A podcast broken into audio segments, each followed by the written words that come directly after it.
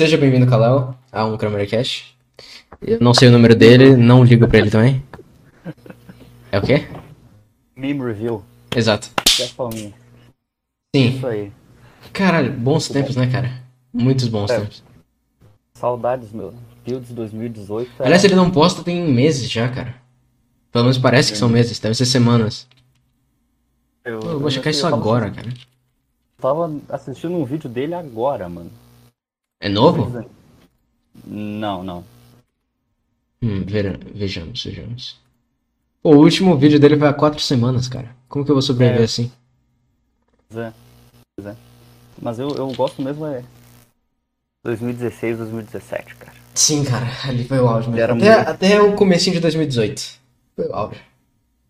Muito bom, era muito bom. Pô, cara, o auge da minha vida foi quando eu fui pra, fui pra UNB ficar pregando propaganda do PewDiePie, cara, em 2018. Foi o auge da minha vida. Depois dali foi só ladeira abaixo. Subscribe to PewDiePie. Exatamente. Eu e o Paeto fomos. Ele nem tava na UNB ainda, mas a gente foi lá pra pregar coisa. Eu lembro que eu coloquei até. Eu gravei um vídeo que era pinado no meu Twitter antigo, que era. Era um cartaz anti-Bolsonaro. Aí eu.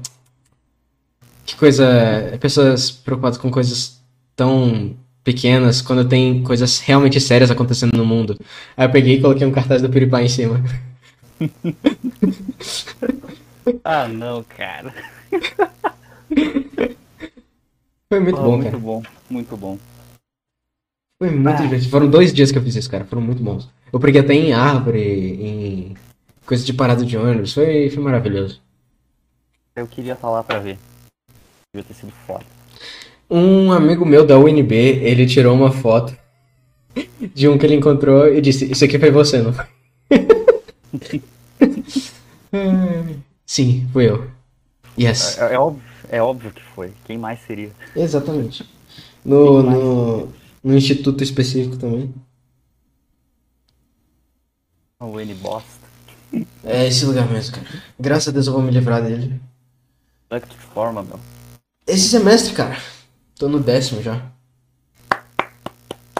Parabéns. Muito obrigado. Muito Uma obrigado. salva de palmas. Já vi alguém reclamando de faculdade, mas que nem tu, cara. Cara, é porque. É outro patamar, velho. Porque. Porque a universidade, cara, é literalmente estragar tudo que você gosta, cara. Tipo, é, me deixa deprimido a universidade. Porque, ó, a última matéria que eu realmente gostei pra caralho de fazer foi no terceiro semestre, cara. Isso foi em 2016? Uhum. 2016, foi a última matéria que eu gostei de fazer, cara. Desde então. E, e assim, eu ainda dei sorte porque o professor aposentou no semestre seguinte. Foi cálculo 3 a matéria. Eu peguei duas disciplinas com ele, uma no primeiro e uma no terceiro. E o cara aposentou depois. Dei muita sorte. Grande Arthur Vicentini, salve pra ele. Salve, senhor Arturo, Vi- Arturo Vicentini, eu não sei falar. Exatamente. pois é, mano. Cara, vamos começar do começo. Você lembra quando que a gente se conheceu? Cara, faz muitos anos. Faz, faz muitos anos. Só que Faz... a gente não se falava tanto, até uns dois anos atrás.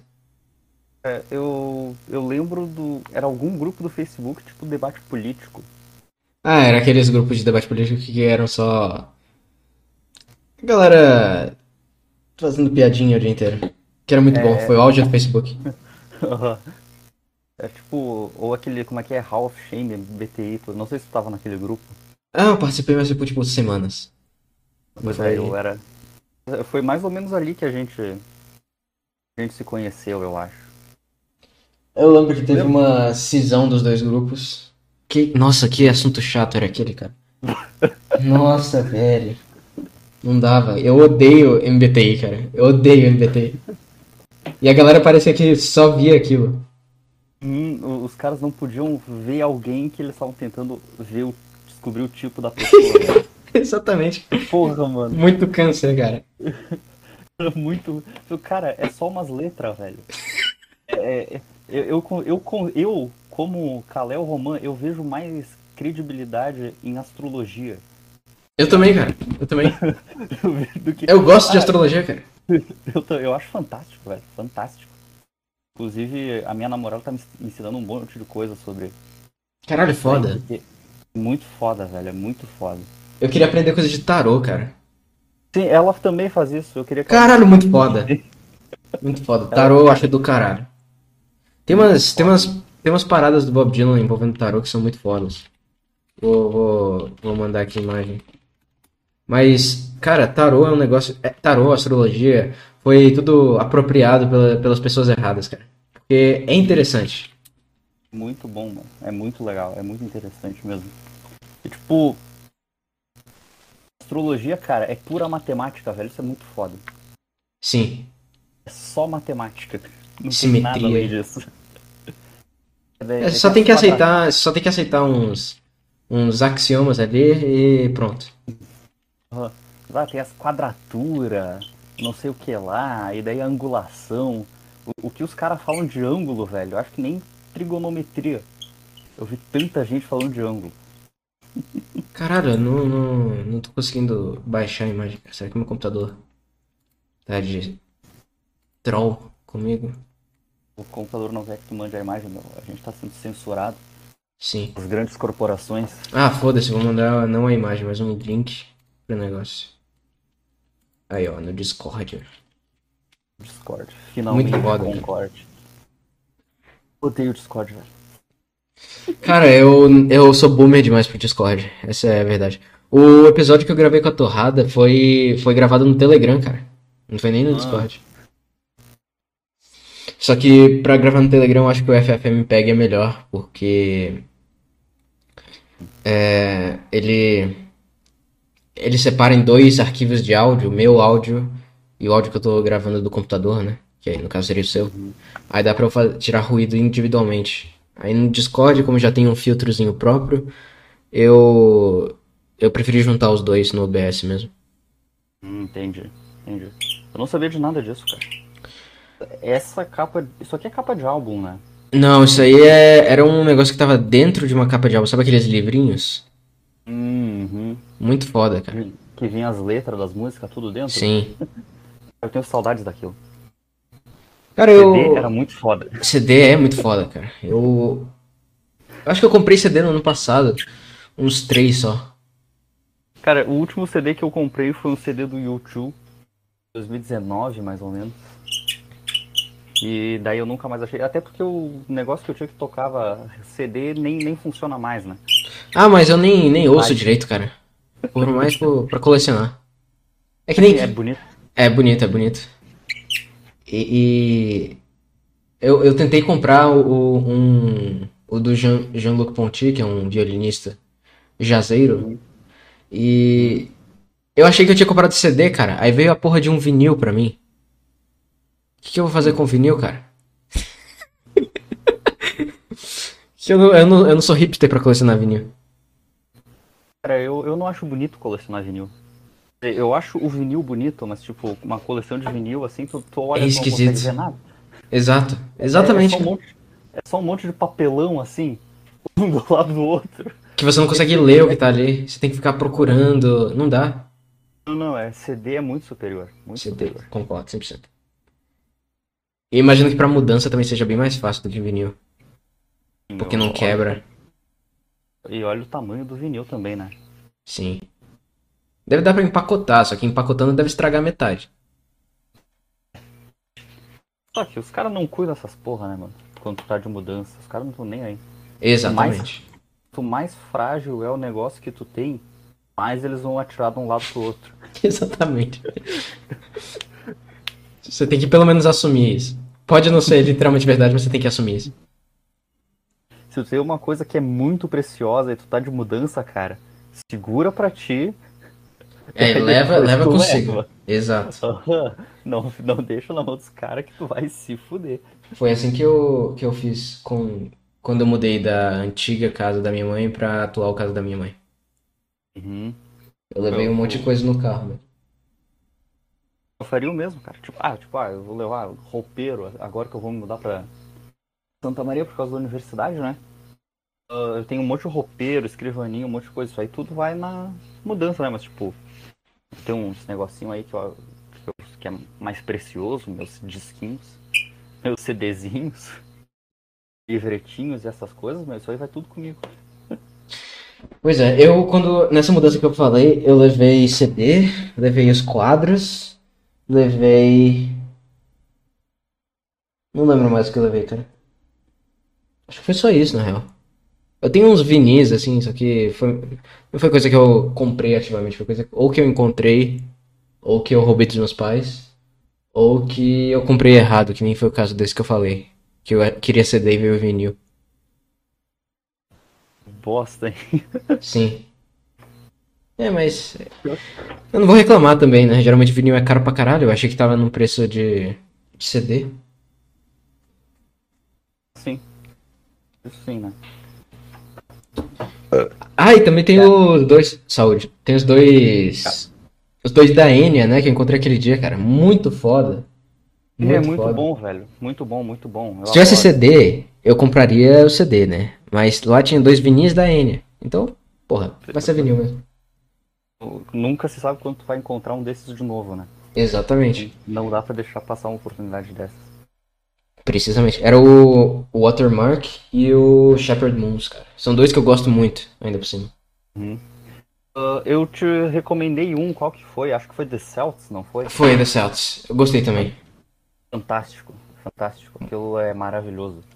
A Anne é muito boa, né, cara? Essa é a verdade. E isso é verdade. Eu lembro sempre de uma história de um fã dela que invadiu o castelo dela, porque ela mora no castelo e manteve ela de refém, cara. Essa história é maravilhosa. Eu não conheço essa história. Eu só sabia que ela morava. Eu sabia que ela morava num castelo. Mas não sabia que ela, ela tinha, feito de, tinha sido feita de refém. É. Aqui, vamos ver. Eu lembro dessa história. É uma coisa que tu vê e tu não esquece mais, né? Sim. tá louco problema se eu consumir alguma ilicitude aqui ou tudo de boa? Cara, eu acho que ninguém vai ter como ver, então. Você pode até estar tá fumando crack, que tá ok. Inclusive apoio. Não, tranquilo, cara. É que eu tô bolando um pra mim aqui, não sei se depois tu vai querer deixar isso na edição ou não. Ah, tanto faz. Mas eu tô bolando um pra mim aqui, então. Sei lá. Não, é até bom, cara. É até bom que a, você fica mais doidão, aí a conversa flui mais. Aí fica uhum. foda. É, ainda que a nossa conversa tá indo bem, né? Que a gente começou bem a conversa. Sim, geralmente o começo é sempre meio esquisito, meio. É. Daí. As, é, é, daí a gente vai se soltando, mas agora. Mas eu acho que a gente começou bem. Um bom ponto. No é. fim, a gente abriu um monte de tangente e nem falamos da capa do Bob Dylan, né? É verdade, né? Na verdade não é a capa. Do tarô é... no Bob Dylan, no caso. Cara, isso aí foi é de um álbum de 75, que é conhecido por ser o álbum de divórcio dele. Que não é exatamente isso, porque o divórcio... Pô, ele foi casado duas vezes. Uma foi com a Sarah Dillon, que é essa mulher aí no canto inferior esquerdo. Muito bonita ela. E ela parece uma cigana, cara. E a outra vez foi com uma, uma mulher que era. Acho que ela era backing vocal dele. Ali no fim dos anos 70, começo dos anos 80. Uma negona, chamada Carolyn Dennis. Não, o homem não quis nem saber, velho. Que foda. Sim, ele tem uns 15 filhos, cara. Ele tem muito filho. Cara, isso é um objetivo que eu tenho na minha vida, velho. Vários filhos. Foda-se. É, é um bom objetivo, cara. Vou mentir, não. Ele tem seis filhos. Seis filhos, não. É mais aí. É possível. Deve ser seis em um casamento, não é possível. Eu achava que era tipo. Oito? Eu acho que seis filhos já é bastante, cara. é, eu também, é verdade. Sim, é. não, não, querendo botar é, são seis mesmo. nada, né? são seis mesmo. Cara, tá boladinho aqui. Com uma bosta, eu vou te mandar uma foto no Telegram pra te ver. Pode mandar, cara. Vou não entendo nada do negócio, mas. Se você Não, fala que tá bom, tá bom. Não, não, não, não tá bom. Eu vou refazer ele. Ele ficou vergonhoso. Não, uma coisa dessa tu não manda foto pra ninguém, tá louco? tio? Enfim. Enfim, o tarô. Gosto desse assunto, por isso que eu tô sempre voltando nele.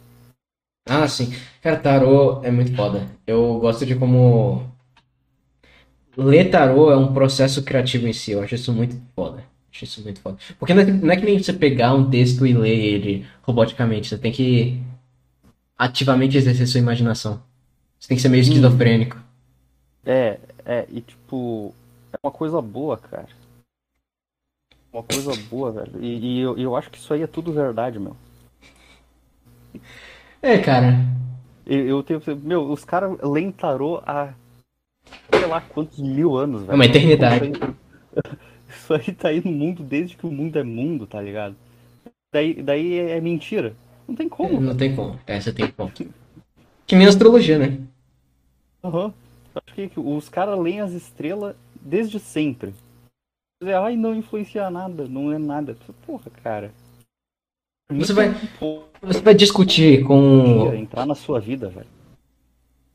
Sim, cara. Você vai discutir com a, a tradição milenar de um zilhão de povos diferentes, todos estudando a porra do céu e as estrelas.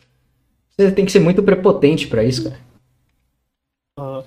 E, e é muito foda, meu. E os caras realmente acham que dar nome pra estrelinha na puta que pariu é mais interessante que ficar calculando essas coisas. Sim, cara. Não faz menor. Não Cara, é? Eu, eu, eu- eu acho que aquelas fotos da NASA, aquelas. sa- Sabe toda essa questão assim de ah, nome, nomeou o planeta, sei lá, nome de leite condensado, número alguma coisa. E os caras ficam, oh meu Deus, que maravilhoso. Porra, cara, isso é muito chato, velho. eu entendo alguém gostar disso se for, tipo, um cientista que estuda isso especificamente. Mas se for esse Zé Ciência de internet, cara, aí eu acho que ele só tá. Só tá larpando. Cara, nem é tão legal assim, meu. O, o Sim, signo, cara. O teu signo é muito mais interessante. Sim, exatamente. Eu acho que o cara quer. Ele quer parecer que é mais. Ah, eu estou acima Intelectual, disso. né? Oi? O cara quer parecer muito intelectual. Sim, cara. Ele, ele fica vendo vídeo do Neil deGrasse Tyson, aí fica desse jeito. É, os caras, tu não sabe se eles gostam de ciência ou se eles gostam do Carl Sagan.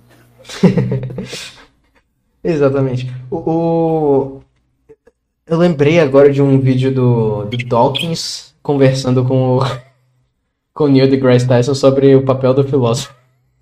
Ele estava basicamente falando que o filósofo estava ultrapassado. Cara, muito bom, velho. Muito bom. E, cara, esse negrão aí é muito foda, velho. Ele é muito arrogante, meu. Negrão da ciência, cara. Eu fico impressionado com o cara tão prepotente, velho. Lembra que ele, ele, ele tinha uma rage comic baseada nele? Uhum. E lembra que ele ficou puto porque, ah, me dão reconhecimento pelo, pela, pela pose engraçada que eu fiz, mas não pelo meu trabalho. Porra, cara, desse jeito só bom, piora a tua situação, velho. Muito bom, velho. Ah. Não, é fantástico, velho. A internet é maravilhosa. Sim. A melhor, a melhor aparição dele foi. Entrevista com a Katy Perry. Exatamente. E, e detalhe, não foi nem por causa dele, foi porque o PewDiePie fez um vídeo maravilhoso sobre isso.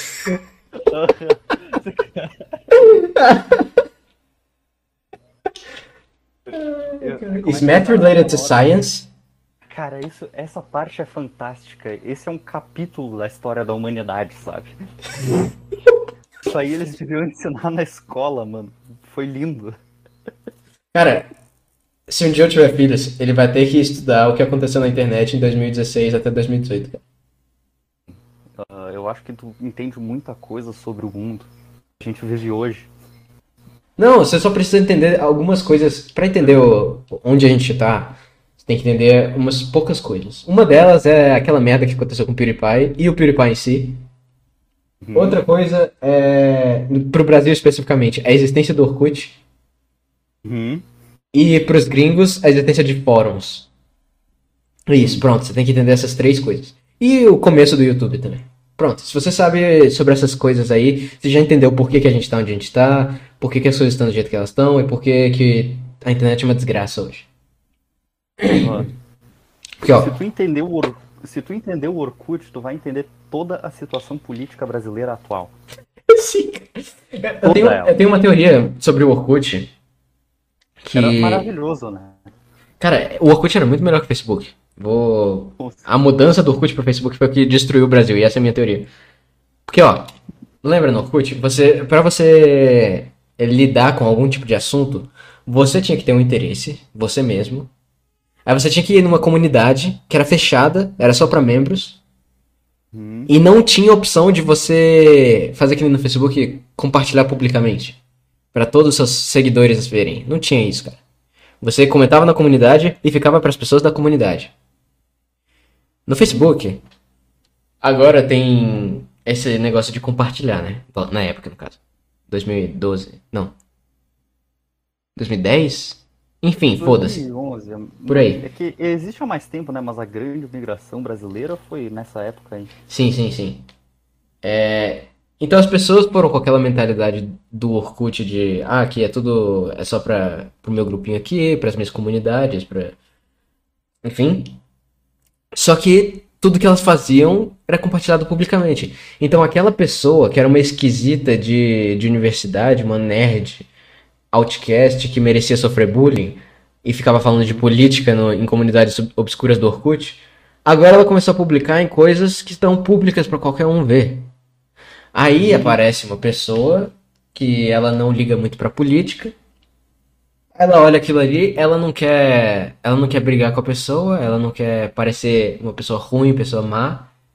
Então, mesmo que ela discorde, ela deixa passar. Ou se ela não liga, ela simplesmente curte pra apoiar a pessoa. Uhum. Aí isso em anos, em anos, em anos, em anos, faz todo mundo ficar doente falando de política, que nem era em 2016, cara. Você lembra daquilo? Impossível, cara, impossível. E, e tudo isso só em acontece. 2016, cara.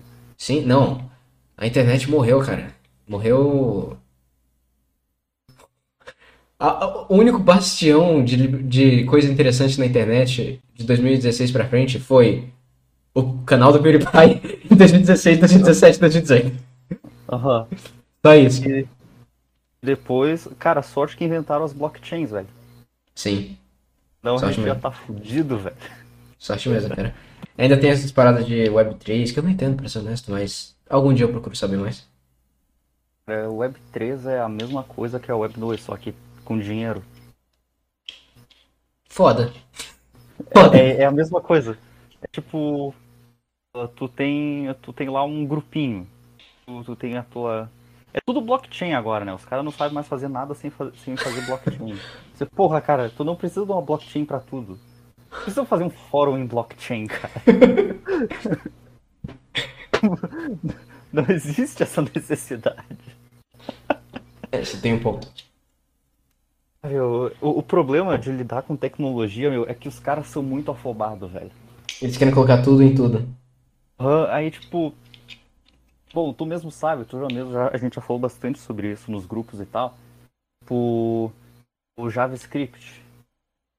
Por que, que tem tanto JavaScript em tanta coisa, cara? Porque o web dev é preguiçoso, cara. Exatamente, velho. E tipo, mesmo que fosse pra automatizar as coisas e deixar mais, mais fácil de fazer, os caras fazem da pior forma possível. Aí eu já não sei dizer, porque eu só estudei um pouquinho de JavaScript, achei um pé no saco e desisti. Ah, essas linguagens de front-end, velho, nem, nem se dedica. É, é, front-end pra mim não devia ter JavaScript. Simples, simples assim, cara. Pra mim JavaScript tinha que ser, ah, é, eu tenho que fazer um pagamento nesse site. Daí tu usa JavaScript. Exatamente. É pra esse tipo de coisa, entendeu? Cara, a pior, a pior coisa do mundo, cara. Sim, cara, não dá. Mas assim, cara, quando você tá no, no meio da rua o seu 3G fudido, é, lotado de gente num lugar que você. é, é, você precisa de uma informação, sei lá. É, uma coisa simples. Você entra lá no site, aí fica carregando por horas, por horas, por horas. Aí quando finalmente carrega, aparece uma pop-up que ocupa metade da, da, da tela do celular, porque elas estão ficando cada vez maiores. E, e o que, que você faz? Você, você arranca o pau de raiva, cara. Simplesmente não dá. Por quê? Por quê? Porque o botão de fechar carrega depois do pop-up. Sim. Ele não é uma parte do pop-up, ele, é uma- ele é um elemento à parte que fecha o pop-up. Cara, não dá, cara. E é Não um, dá. É um psicopata que pensou nisso? Mark Zuckerberg. Mano, eu lembro de uma, de uma, de uma treta que tava tendo um- uns meses atrás já. Que era de sites de, de receitas. Que todos os sites de receita estavam cheios de JavaScript. Aí teve alguém que decidiu criar um, um blog no WordPress mesmo. Uhum. É, que o nego mandava a receita pra ele, ele publicava a receita e não colocava propaganda nenhuma, não tinha JavaScript nenhum. Era só um si- si- site simples de, de receitas, né?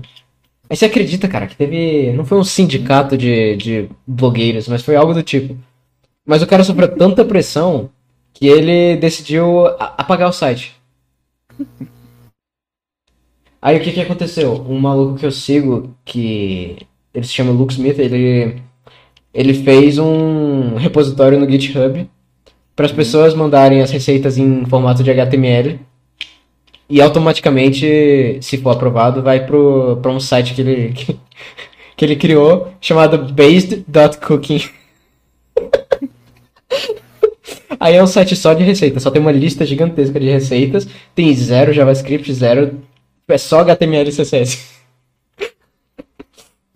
Cara, que maravilha. Olha, aceita até Monero, velho. Sim. Based.cooking. É based, né, cara? Não tem como negar isso. É, é, isso é extremamente basic, cara. Tem, uma, tem umas receitas de brasileiros aí, cara. Ok, vamos procurar o que, que tem de beans aqui. Se tiver beans, Tem então é brasileiro. brigadeiro, cara. Muito foda. Que foda. Muito foda, exatamente. Cara, pra mim a internet podia ser toda assim. Pois tu é, cara. algo- tu quer fazer algo diferente, tu faz o fundo preto e as letras brancas. e é isso. Caralho, agora tá branco, cara. Antes não era branco, antes era preto. Hum. É que lindo isso, velho. Sinto saudades disso. Sinto saudades do Flash. Caraca, sim, cara. Acabou, né, Flash? O, a Apple matou o Flash. É, a culpa de tudo isso é da Apple, né? Conta mais essa história. Não, não tô ligado. Internet. Porque é por causa do iPhone. Desde que o. Desde que o. Como é que é o bonitão, aquele lá que morreu de câncer? Steve Jobs. O bonitão. Ele inventou o iPhone e daí todo mundo decidiu que tinha que. As coisas tinham que ser boas para celular. Ah, sim, Aí. faz sentido. Daí, até que por um tempo a ideia deu certo, porque teve um tempo que tu usava um celular, um site no celular e um site no computador, era bom em ambos. Lembro que alguns anos atrás, quando o Facebook ainda era utilizável, eu colocava, eu preferia usar o, o site do Facebook no celular que o aplicativo, Ah, eu também, eu também. porque, porque era muito melhor. Sim. Eu fazia isso também. E, e daí agora tu não consegue usar nem o site, nem o aplicativo. Porque E nem o Facebook. nem o Facebook. Cara, que Cara, maravilha. Todas as pessoas que continuam lá, elas continuam só por inércia, cara. Os assuntos até são os mesmos. Sim, cara, não dá, não dá. Cara, não, já chega. Tu, tu entrar lá ainda tem gente falando de MBTI, velho. Eu, porra, eu não cara, duvido. Calma aí também, né? Já- foi, meu. Já tem que Peraí, bicho. disso. Como diria o grande Admoto. Peraí, bicho.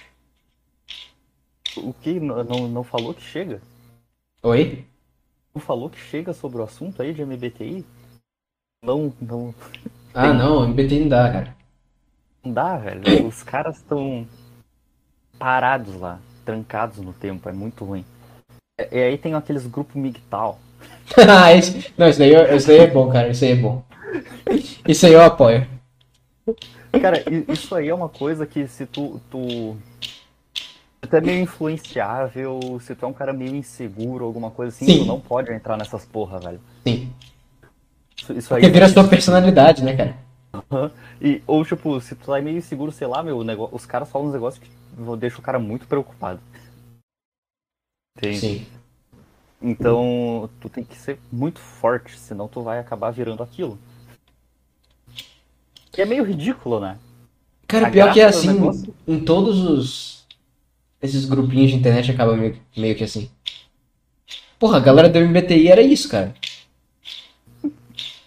É, isso é, né?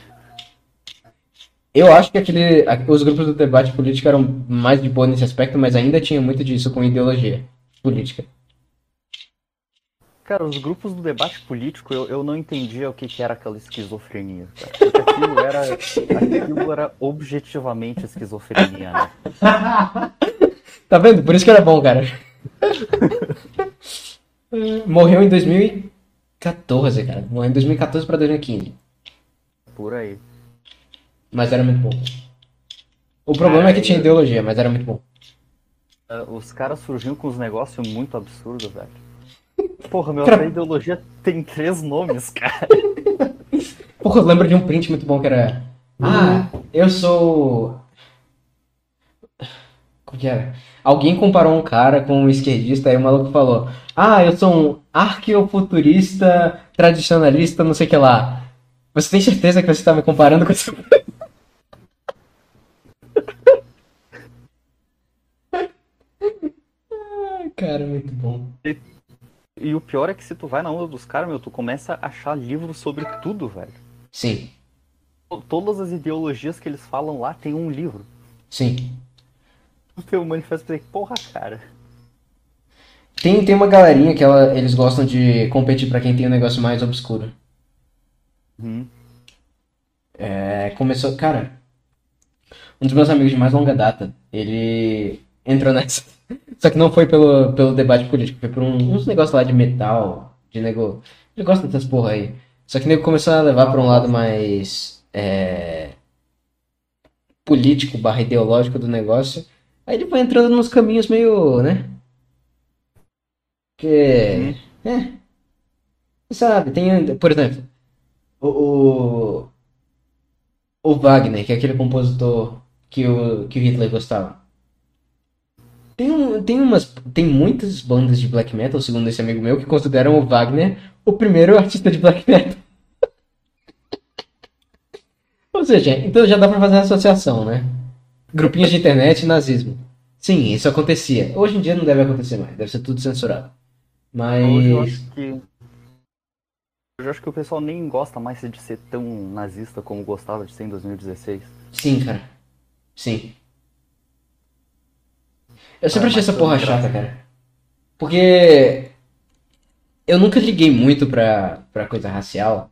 Só que quando eu fui parando pra perceber, quando essas pessoas começaram a falar desses assuntos, eu vi que tudo que eu gostava era de coisa judaica, cara. Então, então eu não vou gostar de quem é nazista, cara. Simples assim.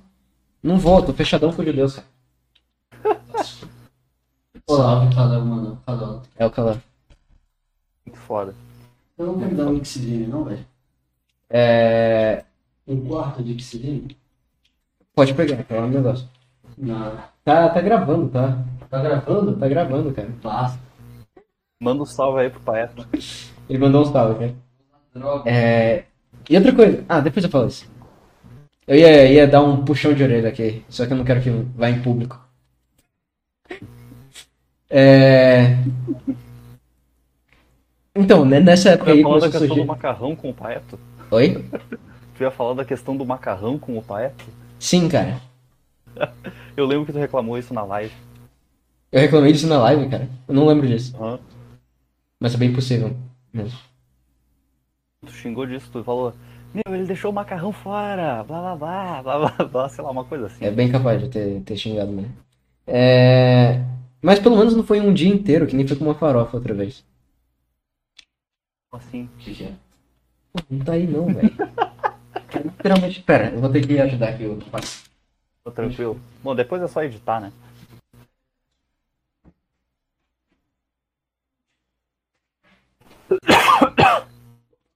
Não, é o último, mas tem outras cartelas, né, cara? É o último Xzine dessa cartela aí. Voltei, aliás, calma. Show de bola. É. O que eu tô falando? Nazismo. Nazismo. A gente, tá, a gente tava falando nazismo, black metal, cringe. Sim. É esse o assunto. É... Pois é, aí nessa época começou a surgir esse tipo de gente, só que eu notei que tudo que eu gostava era de, de judeu, cara.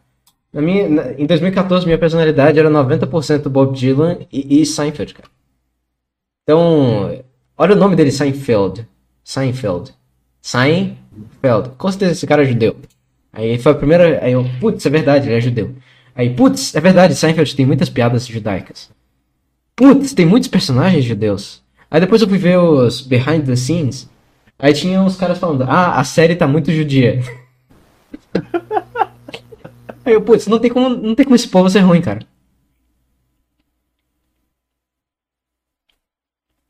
Não Não sei se eu concordo. Mas. Não sei se eu concordo muito, né? Porque. Você conhece? Sim, tô ouvindo, calma. Bom, como eu ia dizendo, não sei se eu posso concordar muito, né? Porque tu pode até ver que a minha foto de perfil aqui é uma árabe. Ah, cara. É, a única doutrina racial que eu defendo é o racismo universal, cara. Se você tem uma raça, você tem motivo pra sofrer racismo. É, mas. Cara, eu. Eu falei. Eu tava falando esses dias com a minha mãe, com meu pai, com. E a minha irmã tava junto, a gente tava conversando sobre a questão racial. Nós três, né? Eu e meus irmãos. Porque nós somos filhos dos nossos pais, né? É, boa, boa frase. Quanta sabedoria, velho. E, meu, uns negócios muito foda, velho. De tudo, mano. Eu sou muito foda. Minha genética é muito boa. Meu irmão fez um teste genético que ele mandou alguma coisa lá pra algum lugar e eles disseram: Ah, você tem não sei o que, não sei o que, não sei o que. Eu descobri que eu tenho. Eu sou propenso a viver muito, que eu não gostei muito de saber. É, eu sou propenso a ter. Diabetes tipo 3. Não, era câncer de pele, mas isso aí é óbvio, né? É, Inclusive, eu comecei a andar de, de guarda-chuva quando tem muito sol, cara. Eu oficialmente sou uma velha de 70 anos. Ó. Foi, né? Desde que a gente se conheceu, tu já era assim. É verdade, justo. Mas agora eu tô sendo assim, tipo, na vida real. Carregando guarda-chuva pra não pegar sol. É. que mais? Levando, tá levando a sombrinha pro seu verdadeiro objetivo? Meu verdadeiro objetivo é não pegar sol, cara. Não, eu tava falando da sombrinha. O que, que tem? Não sei se tu sabe o que é uma sombrinha. Não. Não sei se é, é um guarda-chuvazinho Sombrinha? pequeno. é um guarda-chuva menor. Tô ligado, tô ligado. Mas não, pega um guarda-chuva mesmo. Ah, um daqueles guarda-chuva grandão, de aço Sim. duplo. Exato. De praia. Enfim. Colorido. Igual aqueles de frevo, que tem uma seção de cada cor. Cara, aquilo, aquilo é muito foda, velho. Sim, cara. É tipo uma color bar. Sabe, quando você liga a TV e ela tá zoada, tipo o que eu tô vendo aqui agora. Vou mandar um print pra você. É, é tipo isso aqui, ó. É tipo isso meu guarda-chuva. Na verdade ele não é, mas eu gostaria que fosse. Cara, eu queria tatuar isso aqui em mim, velho. É... Ah, sim, eu tenho 10% de san- sangue judeu, mais ou menos, cara. É tipo. Hum, É 9 e pouquinho. Achei muito foda, cara. é basicamente descendente de um sobrevivente do holocausto, então. É, eu sou. Eu sou um filho de Abraão. Hum, eu tenho o sangue de Davi. Exatamente. E eu fiquei muito feliz com essa notícia, cara. Eu, acredito, eu queria comprar um desses pra dar de presente pro meu pai. Pera, o quê? Eu queria comprar um desses testes. Ah, Ele sim. Deu, né? Um- Cara, deve ser caro. Eu não sei, tem, eu vi. Aparece o anúncio disso pra mim direto, velho. Direto. Mas é confiável, tipo, é um, é um bom? Não sei, cara. Só sei que aparece o anúncio. Esse que meu irmão fez é caro. Bom é que ele já fez, né? Eu posso assumir que pra mim vai ser igual. É muito. Vai mudar muito pouco.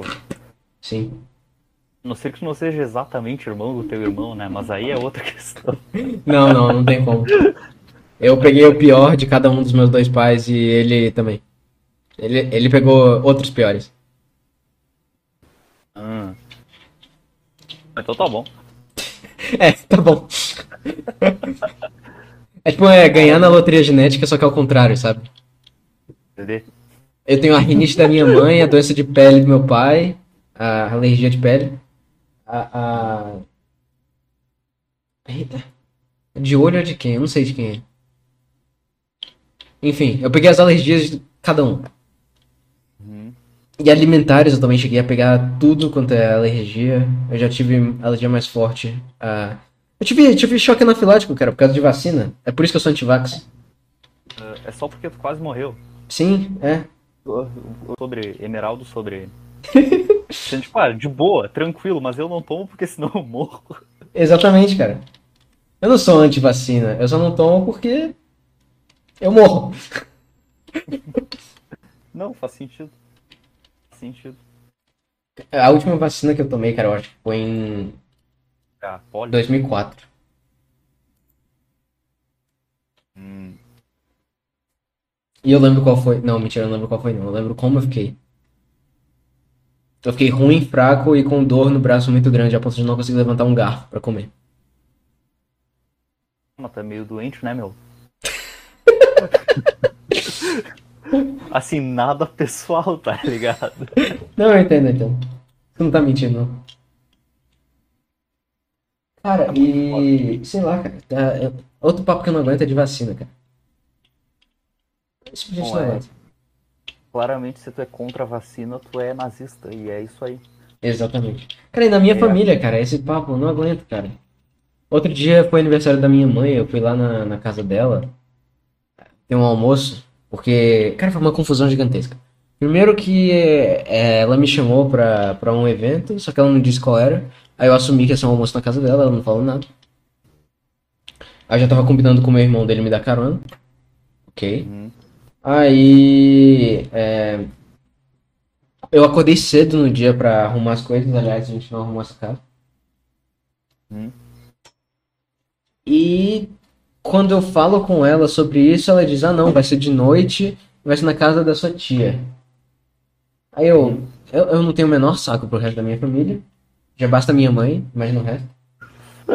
É, Aí eu disse: Eu simplesmente não vou, se for isso aí. Você, prefere que eu vá almoçar? Aí eu fui almoçar lá. Em determinado ponto, ela pediu comida, né? E eu fui buscar porque é trabalho da visita buscar comida. Aí, assim que eu tava saindo, cara, eu tava saindo. Olha o caminho, cara. Olha que negócio complexo. Eu saí, andar um corredorzinho, virar à direita, pegar um elevador, descer, chegar na porta de vidro da portaria, pegar a comida com a entregadora, que foi uma entregadora, eu nunca tive uma entregadora mulher na minha vida. Uhum. E. E voltar, esse é negócio. Eu dei três passos pra sair, cara. Ela. Ah, não esquece sua máscara. Cara. Pra quê, cara? Pra quê? Imagina viver assim 24 horas por dia, cara. Pensando em máscara, pensando em. Em, em não sei o que lá, em, em vacina, em. vendo Globo News. Não dá, cara. Cara, deve ser horrível. Eu lembro, esses dias eu fui visitar minha tia, cara. E eles estão lá, eles estão bem, estão sempre assistindo o Globo. E vendo notícia, notícia o tempo inteiro. Nossa. Daí os caras sempre falando de Covid, meu. Eu penso, cara, essa porra acabou. É, não existe, mas já foram. Já saíram de casa? Já viram como que é? Ninguém mais fala disso na rua, velho. Sim, ninguém liga. Ah, vacina, próxima dose. Eu penso, ah. Ah, não, nem vamos falar disso, cara. Tô começando a ficar cansado dessa porra. É melhor. Ah, cara, mas com a questão da, da minha família, eu, eu acho melhor que. é sair, é sair de casa e não olhar pra trás. Pronto, é isso. Porque se eu for me envolver nessas coisas, eu vou ficar só estressado de graça. Não sei se você chegou a assistir a. A gente tava falando antes do, do Jordan Peterson, não sei se você chegou a assistir as palestras bíblicas dele, alguma delas. Chegou? Não, não. Eu, por enquanto só vi coisa de autoajuda mesmo. Mas é foda, é foda, a autoajuda. É. É bom, é quando o cara eu confio na palavra dele, meu. Eu, eu não costumo gostar de psicólogo, mas dele eu gosto. É, psicologia é muito ruim mesmo, cara. Uma coisa que eu gosto nele é que ele, ele, ele fala que a maior parte das pessoas tipo, não tem problema. Não é como se eles tivessem problema é, mental. Elas só não sabem viver, tá ligado? E que eu acho que é muito. É verdade pra caralho. Se você não tem. Se você não tem perspectiva nenhuma na vida, se você não faz nada o dia inteiro, se você não tem emprego, você acha que você tá ruim por. Você você acha que antidepressivo vai curar seu problema, cara? Assim, pois é. Tá, mas Foda, enfim. velho, é Sim. questão da outra família. Continua. Ah, é. Tem uma. A palestra de, de Sodoma e Gomorra. É, bom tempo. E. Tem, a, tem a história da esposa de Ló, que ela olha pra trás e. Depois de Deus ter mandado que ninguém olhasse o que aconteceu com Sodoma e Gomorra, ela não escuta a palavra de Deus, ela olha pra trás e vira um pilar de sal. Cara, às vezes você tem que sair e não olhar pra trás, cara. É isso, é assim que eu penso. Você, se você for olhar pra destruição, no caso a destruição é minha família, obviamente. Se você for olhar pra ruína, você vai virar pedra. Então eu só sair de casa e tento me envolver o mínimo possível com essas coisas. Não falo mais com, com parentes é, fora minha família direta e estou muito bem com isso. Ah, eu lembro que tu falava com o teu pai bastante, tu ainda fala? Eu falo com alguma frequência, mas é, com ele é um pouco mais complicado que ele não tá mais aqui em Brasília, ele tá em Fortaleza. Então. Hum. Não é como se fosse.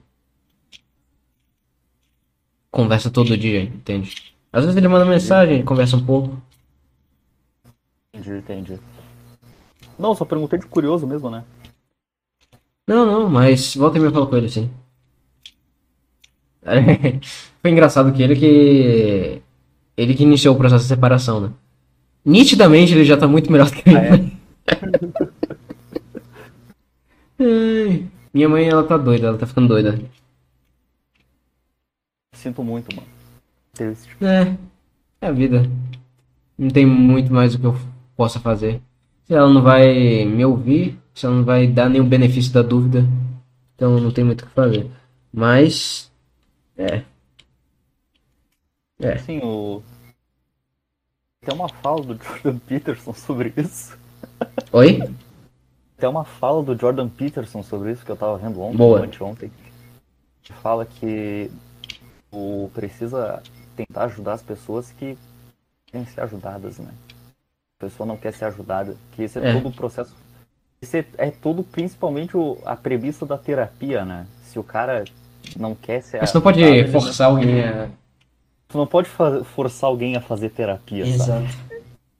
Não faz sentido. Tipo, tipo, é- ele, dá, ele mesmo deu o exemplo, né? Que ele falou, ah, quando, quando a justiça condena um cara a fazer terapia. Entende? Sim. Não faz o menor sentido. É. Parabéns, parabéns por nada. Eu ia falar alguma coisa mais esquisita. Ah, lembrei. Cara, eu tava ouvindo é, a conversa dele com o Joe Rogan, cara. Aquele, o- aquele cara que parece um dedão. É. Ele parece um dedão, cara. Ah, cara, eu não tinha reparado nisso. Se tu não tivesse falado, eu não ia fazer essa associação. Mas ele parece. É... Então. Ele falou um negócio interessante, cara. Ele tá começando a escrever uma peça musical, eu acho, um negócio assim. Eu não consigo imaginar isso. Mas eu achei da hora, cara. Eu gosto de pessoas fazendo coisa criativa no geral. Eu gosto mais de pessoas fazendo coisa criativa do que falando sério. Eu entendo. Eu, eu admiro muitas pessoas pelos hobbies dela e não pelo que ela faz. Exatamente, cara. Exatamente. Hobby é muito mais interessante do que Sim. trabalho, digamos Sim, assim. Claro, tem gente que vive de hobby, né? Também tem isso. Qualquer artista, pra mim, é, é hobby, não é trabalho. É, Eu, eu- acho que artista é uma coisa que. No caso esses de desenho, né? Bom, acho que no geral. Artista eu acho que é uma coisa que se tu não gosta do que tu tá fazendo, cara. Devia estar fazendo. Sim. Eu, imagino que artista trabalhar com uma coisa que ele não gosta deve ser. deve deixar ele miserável, cara. Tipo, o cara deve ficar completamente. É, eu, é que cortou a tua fala, cara. Eu não ouvi o que tu disse. Eu disse que artista que trabalha com arte que ele não gosta, com comissão, essas merdas, Hum. Ele deve ser a pessoa mais miserável do universo, deve ser completamente. Eu acho. Complicado, né, cara? É, tu tem um ponto. Eu, eu entendo o que tu quer dizer. É porque eu já vi gente reclamando. Só que no caso foi de um negócio bem degenerado, que ele era. Ele odiava fazer desenho degenerado e ele fazia desenho de- degenerado porque era o que dava dinheiro pra ele. Nesse caso, Era muito engraçado ele xingando os próprios é, clientes. Muito bom, velho. Muito bom. pô, mas os caras devem ganhar muito dinheiro fazendo essas artes furry, né? Pior que era exatamente isso, cara. É, o cara era artista furry, cara. Era exatamente isso, cara. Você acertou na mosca. Eu nem falei, mas você acertou. Eu imagino. É porque não tem como ficar muito pior do que isso, né?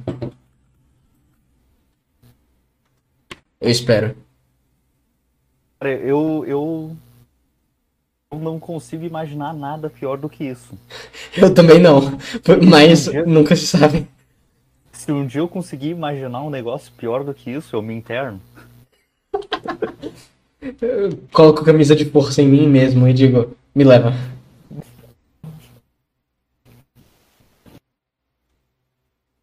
Ah, que maravilha, velho. Mano, tinha alguma coisa pra Maravilha. falar que eu só que eu esqueci, cara.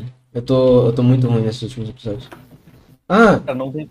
abri Relaxa, aqui isso aí, a sua, sua foto que você mandou, cara. Ah. É, tá esquisito mesmo, tá tipo. Eu não sei o que você dele- fez, cara, mas a ponta tá muito. Tá muito feia, tem tipo uma barriga na ponta. Que. Eu já tinha queimado um pouco dele ali. Não, sim, sim, sim, mas antes, antes do queimado. Tem tipo uma barriga, cara, uma elevação ali, desconfortável. Isso aí é quando tu não sabe empacotar bem certinho o produto dentro do negócio que tu enrola. Tu- Eu, eu, tu notou que eu fiz uma censura aqui, né? Uma censura. Eu não, não falei os termos. Ah, sim. E aí, se tu, se tu não sabe deixar isso aí bem certinho, bonitinho, retinho, ele vai ficar desse jeito. É, tem que ter, tem que ter prática. Isso aí é uma coisa que às vezes dá certo, cara, mas às vezes também não dá. Nossa, velho. Eu cometi um erro aqui de, de abrir um chat da torrada, inclusive, pra procurar uma imagem. Só que ela me mandou os negócios muito errados, cara. Hum. Não, não vou falar. Só, só que são os negócios muito errados. Não, tá. Tranquilo. Muito errado, cara. Porque ela, ela- você sabe como ela é, né? Sim, sim, eu tô. Então você, você- quando eu falo muito errado, você já... Ciente. Oi? Hashtag ciente. Sim. Ah, cara, eu falei que eu ia, ia falar do sonho, né, cara? Eu esqueci disso. Quer falar do quê?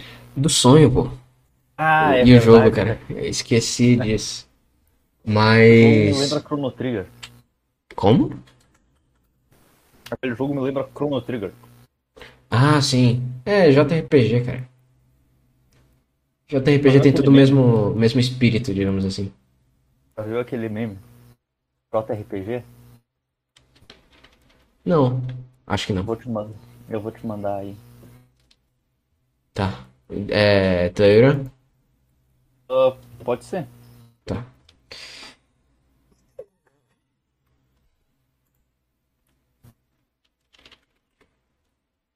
Ok. Tenho que. Essa imagem é fantástica. É? Não, eu errei ainda. Eu peguei a errada. Pera aí. Sim, mas é isso aí mesmo. É, é literalmente isso, cara. Ah, cara, que fantástico. Mas é bom, cara. O pior é que eu gosto. Sim, é bom pra caralho, cara. Vai tomar no cu. Como é que... É que, é que nem aqueles Final Fantasy antigo. Final Fantasy V. Cara, aquele, aquele o Final Fantasy V é maravilhoso porque você pode fazer infinitas coisas naquele jogo. Simplesmente não tem como você é, tipo, jogar o mesmo jogo duas vezes, cara. Sim. Sim. Não tem. Mas eu. Uma coisa que eu sempre fazia é deixar pelo menos um lutador. Sempre tem um grappler. Nos meus times. Tá. Cara, é, que jogo maravilhoso. O meu problema foi nunca ter terminado, cara. O Eu cinco? tentei uma vez. Pô, cara, o 5 é da hora. Você chegou pelo menos no X-Death. É. Porra. Árvore. Eu já cheguei no. Os mundos já estão fundindo, sabe? Tu tem que ir até o. Até o castelo do X-Death. Ah, ah, sim, pera. Pera, pera, pera. Você chegou a enfrentar o. Chegou a ir pro Rift? Rift. Hum, por nome eu não lembro, cara. É onde você enfrenta o Gilgamesh pela última vez. Você encontra ele pela última vez lá. Que ele ajuda você a enfrentar um, um chefão. Mas isso é bem antes, né? Não, é perto do fim. Perto do fim? Bom, então deve ser perto ali do castelo. Eu não lembro se eu fiz essa parte. Pô, cara, mas. Muito interessante aquela parte do jogo. É, é, O, o negócio de Final Fantasy V é que eles não foram tão focados em personagem, Uhum. mas eles focaram muito em mecânica do jogo. É uma das melhores mecânicas. Sim, é maravilhoso. Eu sei que você não gosta do 6, mas o 6 é um dos meus favoritos. Ele pega. Ah, o... o 6 é o que eu menos gosto. não, não. Não, o 6 não é o que eu menos gosto. O que eu menos gosto é o 1. Pô, um eu acho É da bem- hora, cara. Não, não, não o 1. Eu tô dizendo que é um. Eu não lembro o nome Ah, sim, sim, dele. sim. Ah, Deve ser o 2. Ninguém gosta do 2. Aquele do Dragon, que é o Cavaleiro Negro que vira Esse é o cavaleiro. 4. Esse é o 4. Ah, é que tem um de 4 ser 2 num lugar e o 2 ser o 4 no outro. Eu nunca sei essa porra. Pô, mas o do Dragon é o, é o 4. Muito bom esse também. Cara, esse é maravilhoso. Mecânica é uma bosta, mas o jogo é maravilhoso. Exatamente. As melhores mecânicas são do 5 e 6, né? São 5 e 6. 5 melhor que 6. Eu, eu tô podendo mudar de classe, cara. Sim, É maravilhoso. No 6 não tem classe, só que você pode equipar vários bichos diferentes. Aí você pode fazer seu personagem crescer status diferentes. Se você quiser ter um mago que tem força 100, você pode fazer. É uma merda, mas você pode fazer. Cara, achei legal. Mas eu, eu nunca gostava muito da história, então eu não, não Pô, ia mas muito da hora, cara. Eu amo aquela protagonista. Não, depois é, eu não gosto dos personagens, cara. Foda, foda. Mas você sabe que na segunda metade do jogo eles ficam meio chatos mesmo, porque como você pode ter qualquer time, eles criaram frases genéricas pra qualquer personagem poder falar. Aí fica muito ruim. Triste. Mas a primeira metade ainda é maravilhosa. A segunda metade é boa também, só que você tem que relevar isso aí que eu falei, que é horroroso. Enfim, eu sei que você não gosta.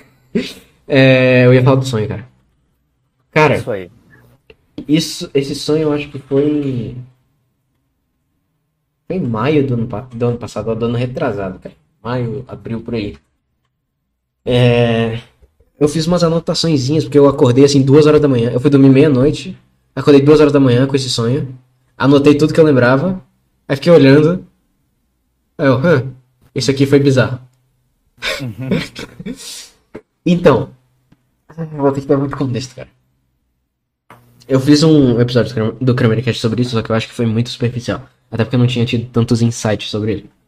Agora vai ser um longo monólogo meu, tá? A não ser que você queira Tá bom, comentar não, tranquilo, eu tô, eu tô aqui fumando enquanto eu ouço. As minhas, as minhas anotações foram: Eu sou pai da filha da menina. Vou dizer assim. Ah, putz. Se alguém da UNB ouvir isso aqui, já, já sabe de quem se trata. Fantástico.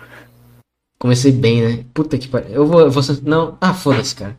Foda-se. Que tô no último semestre mesmo, foda-se. Assim, ó. Tu pode começar de novo e depois tu edita e corta essa parte. Ah, foda-se, dá muito trabalho, cara. Só uma ideia. Ninguém vai ouvir essa porra, meu. É, aí. Ok. A minha anotação, a primeira linha foi essa da minha anotação. A segunda foi: Minha mãe ouviu bêbada isso. Ou seja, ela descobriu de algum jeito que. Eu, eu lembro, na verdade, o que aconteceu. Foi que eu contei pra minha mãe, porque obviamente eu ia ser pai. é, é, A, a- a reação normal é estar desesperado, né? Eu tinha quantos anos nessa época? Eu tinha 22 anos. É, a situação eu acho que normal seria eu não saber o que fazer.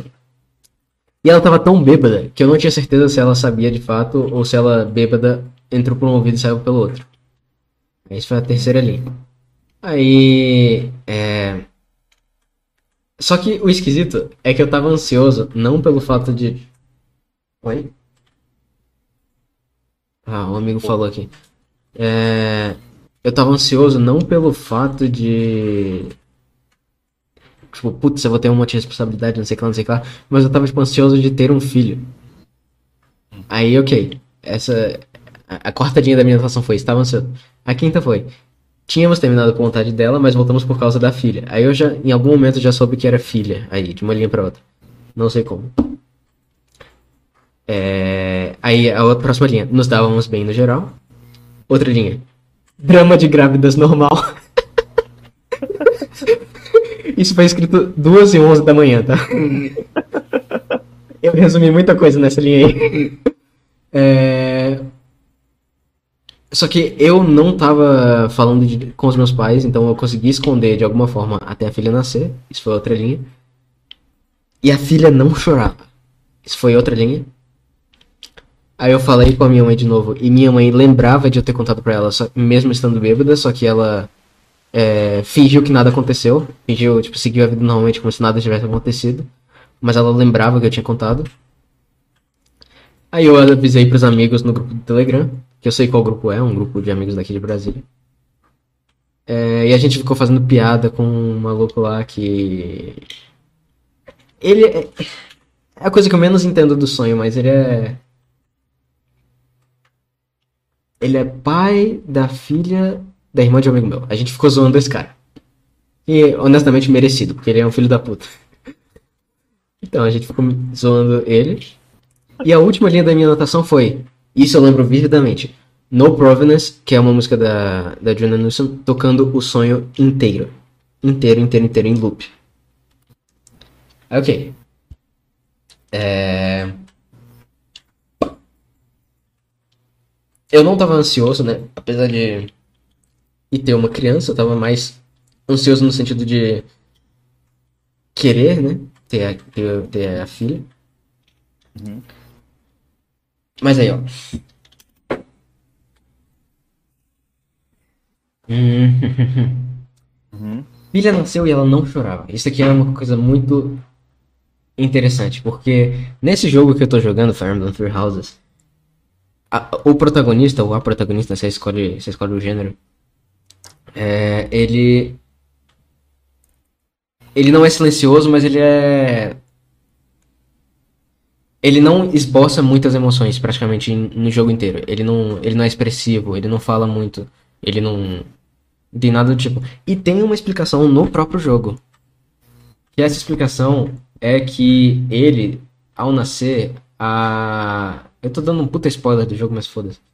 A... Não tem problema, mano. Quer dizer, pra Ah. mim, né? Pra quem ouvir depois e quiser jogar o jogo, esteja avisado. Muito bem observado. A grande. A chefe da igreja, ela é filha de uma deusa. E ela tava tentando conseguir algum jeito de trazer essa deusa de novo é, ao mundo. E o jeito que ela conseguiu foi colocando a deusa dentro do, do ventre da mãe do protagonista. E acaba que os dois coexistem no mesmo corpo. Eles são. é, o protagonista ele tem dentro dele a deusa. E ele não chorava por causa disso, porque ele não desenvolveu as emoções direito por causa disso. Então, o, o meu insight foi: essa criança que não chorava, essa criança que era filha minha nesse sonho, era. Ela tinha Deus dentro dela. Ok. Muito foda. Muito foda. É. E, e eu acho que isso tem a ver com o fato de eu estar meio que. É, o que tem, né? Sem tempo pra depressão e viadagem, né? Eu tenho. eu vou ter um- uma filha agora e é, é a vida, né, cara? Eu tava nessa postura no sonho. E se isso acontecesse na vida real, cara, eu eu estaria morrendo. Eu acho. Eu estaria. O quê? Eu estaria morrendo. Eu acho que eu estaria acabado, destruído. Ok? Uhum. Você fala comigo? Ah, tá. É. Enfim, eu sei que, que. Ok, isso foi um insight muito, muito foda. Agora eu vou falar um pouco da, da música da Adriana Nilsson. Nessa época eu não prestava tanta atenção assim nessa música, só- e eu reconheci ela mais por ser um intermediário assim entre duas músicas que eu gostava bastante e ainda gosto, né? Uma que é Good Intentions Paving Company, que é uma música sobre um casal que eles meio que se gostam, só que eles não são bem eles não são tão investidos assim no relacionamento, aí acaba que a, moral da história da música é mais ou menos de boas intenções, o inferno tá cheio, é mais ou menos isso. Então não adianta você só ter boas intenções com o relacionamento, você tem que realmente trabalhar nele. Era mais ou menos essa o que eu capturei da música na época. Ninguém consegue manter uma relação com ações que são half-hearted, né? Você só faz pela metade, assim, só porque. Só por inércia, digamos assim. Sim. E a outra música que. que. tá entre. que limita essa que ficou tocando em loop no sonho, é Baby Birch, que é um lamento de 10 minutos de uma mulher que abortou e tá falando diretamente com um filho que não nasceu. É uma música. Caralho. Sim, é uma música horrorosa, cara. É uma- assim, é, é maravilhosa, só que ela é horrorosa. Entendeu? Não, é um, é um negócio fantástico. Exatamente. Exatamente, cara. Exatamente isso. Ó, eu vou pegar um trecho aqui pra você ler. Vai ser muito cringe, mas eu vou, vou pegar. Não tem problema ser Não, não cringe. tem problema. Não tem problema. A melhor coisa que tem é crinjar É verdade. e, e, e ver alguém crinjando e crinjar junto. Exatamente. Puri- PewDiePie me ensinou isso. PewDiePie me ensinou a apreciar um bom cringe. Exatamente. You cringe. You left you cringe. Não, you cringe left. Não. Tanto faz. O cringe Ok. lose. You cringe lose. Pode ser também. É. Telegram. Não, eu ia, eu ia citar aqui, mas se você quiser ler. Não, tá, tá, não, pode ser, pode ser. Se quiser me mandar ali pra eu ter o acompanhar. Eu vou mandar no, no Discord, pra mim é mais fácil agora. Uhum. Aí. There's a blacksmith, and there's a shepherd, and there's a butcher boy, and there's a barber who's cutting and cutting away my only joy. I saw a rabbit as slick as a knife and as pale as a candlestick, and I had thought it'd be harder to do, but I caught her and skinned her quick, held her there, kicking and mewing, unspent, unbended and spool, unspooling, unsung and blue, told, told her, wherever you go, little runaway bunny, I will find you, and then she ran, as they're liable to do. Isso é uma maravilhosa. Putz, não, era pra ser a última a eu mencionar, mas tudo bem. É, porque tem um trecho antes que eu acho ainda mais horroroso, barra maravilhoso. Well, mercy me, I'll be goddamned. It's been a long, long time since I last saw you. And I have never known the plan. It's been a long, long time. How are you? Your eyes are green, your hair is gold, your hair is black, your eyes are blue. I closed the ranks and I doubled back, but you know, I hated to close the doggone door on you. Ou seja, é a mulher, de novo, falando diretamente com o filho, falando sobre o arrependimento dela, de como ela tem visões sobre como é o filho dela, o filho que ela abortou, é, é, ela, ela, ela se sente ma- amaldiçoada, né? God damn, por, por ter é, fechado a porta pra ele, né? Que ela fala ali no fim. E aí depois, esse na verdade é o, é o, é o estrofe anterior, né? Depois vem esse do Blacksmith. que ela fala Cutting and Cutting Away My Only Joy, que é nitidamente falando do processo do, ab- do aborto em si, né? A blacksmith and a shepherd, a butcher boy, a barber, etc, etc. E tem a- o negócio do coelho no fim. Wherever you go, little runaway bunny, I will find you. And then she ran as you're liable to do. E termina depois com Be at peace, baby, and be gone. Caralho. Sim. Essa, a música que tava tocando em loop, ela, na época, pra mim, ela era, eu, eu lembrava dela principalmente por ser entre aquela do relacionamento, que de boas intenções de inferno tá cheio, e essa aí, que é de um aborto horroroso, uma desgraça completa, livro do Dostoiévski. e, e, então, eu, quando eu acordei, eu nem pensei tanto nisso, eu fui juntando as peças depois. Mas depois eu fui parar pra ver diretamente a, a música que estava tocando. Eu gostava dela, mas eu não gostava tanto assim. Hoje em dia eu gosto mais. Mas ela fala uns negócios muito interessantes. Especialmente dois estrofes aí que eu vou mandar pra ela. Tá bom. Tá bom. mo- Voltamos aí no monólogo do Emeraldo, pra quem estiver curtindo esse podcast. Sim, sim, sim. Eu falei que ia ser monólogo, cara. Eu tô só ouvindo e dizendo, hum, legal, porque eu, eu ainda não entendi muito bem.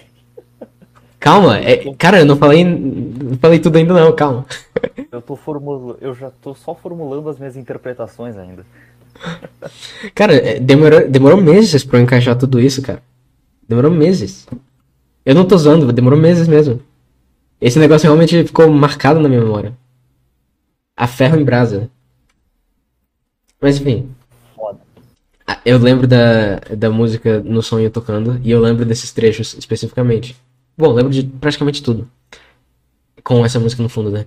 É, Not informed of the natural law, squatting lordly on a stool in a stall, we spun gold clear out of straw, and then, and when our bales of bullion were stored, you burned me like a barn, I burned safe and warm in your arms, in your arms, your arms.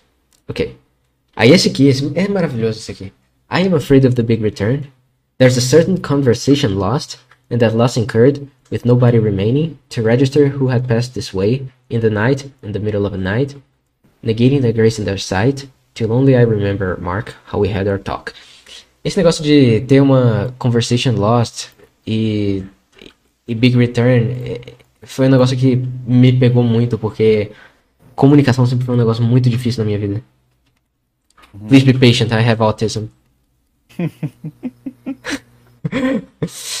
Enfim, aí esse negócio da trilha. Eu nunca tinha tido na minha vida um sonho que tivesse trilha sonora. E o primeiro que tem veio com tanta informação que demorou meses pra eu encaixar o negócio. Inclusive, eu percebi o negócio da criança que não chora é, ser parecido com o Violet do Fire Emblem Three Houses. Que eu tava jogando em live agora há pouco, inclusive, se você está ouvindo isso aqui, volta e meia, faço alguma live, tem no RSS, quando eu vou fazer. Enfim. É... Foi numa conversa com o Paeto, cara. Foi numa conversa com o Paeto que eu fiz essa conexão, assim. Que o Violet, ele era uma criança esquisita, que nunca chorou, que... é, que tinha... Isso acontecia, ele era esquisito e nunca tinha chorado por causa dessa... Desse pedaço da deusa do jogo dentro dele, o bebê com Deus dentro, etc, etc. Uhum. E um amigo meu, que inclusive. Não, não sei se você conhece. O Nigueira, grande Nigueira. Enfim, ele deu um insight muito Eu não bom. conheço, não. É, ele ficou, ele ficou muito pouco tempo no Twitter. É, mas ele deu um insight muito bom que foi sobre a parte da, dos meus pais estarem bêbados. Parte do quê? Dos meus pais estarem bêbados no sonho quando eu ia falar pra eles. Uhum. Eu vou mostrar pra você a. Aliás, não, vou não. É porque é só as anotações que eu já tinha falado antes. Aquelas que eu fiz duas horas da manhã. Enfim. É... é que é engraçado no sonho a minha família ser alcoólatra. Primeiro porque boa parte da minha família é alcoólatra no vida real. E segundo. Meus pais não, mas boa parte é. E. E ele, ele achava que eles eram alcoólatras porque quando eu tento falar coisas sérias com eles, eu nunca tenho. Eu nunca recebo a atenção devida que o assunto merece, ou eles ouvem só meio que pela metade e esquecem. é, E a não ser que a merda tenha chegado no teto, ao ponto de, por exemplo, que nem no sonho eu ter um filho, É, que aliás foi, é, foi- quando, quando a filha nasceu, foi exatamente quando minha mãe ficou sóbria. É, eles simplesmente estão cagando, eles ouvem, esquecem e fingem que nada aconteceu. Que foi exatamente o que aconteceu no sonho. E outra. De. Isso me lembra um pouco também o, o- uma cena de uma música do Bob Dylan. Que se chama Lily Rosemary and the Jack of Hearts. Que é, é, é uma música meio teatral. Tem vários personagens que eles. Você praticamente consegue ver. Ah, não sei quem entra, não sei quem fala o quê, não sei quem sai. Enfim, é uma música relativamente longa, tem uma história relativamente complexa, mas ela basicamente envolve. Bom, eu vou falar da cena específica. Tem um, tem um juiz nessa música. Esse juiz, ele julga o Jack of Hearts, que é um anti-herói. Só que ele não consegue fazer absolutamente nada. Porque ele é covarde. Ele é um juiz bêbado, inclusive. Ele aparece bêbado. É, E ele não consegue fazer nada, ele é um covarde e tudo mais. E esse anti-herói da música, ele some depois de deflorar, de tirar a virgindade de uma, de uma outra protagonista da música e matar um ricaço de moralidade questionável, pra dizer o mínimo. Um ricaço que era filho da puta. Então eu também lembrei desse personagem, do anti-herói. Que foi o cara que deflorou a Lily e matou uma figura questionável, digamos assim. Eu também lembrei disso. Eu não sei se é uma conexão direta, mas é algo que eu pensaria. Enfim. É. Cara, eu acho que foi isso que eu tirei do sonho, cara. Foi. Cara, foi. Eu tive esse sonho em duas horas de sono. Uhum. E eu demorei meses pra poder destrinchar ele. Tem coisa que eu ainda não entendi direito.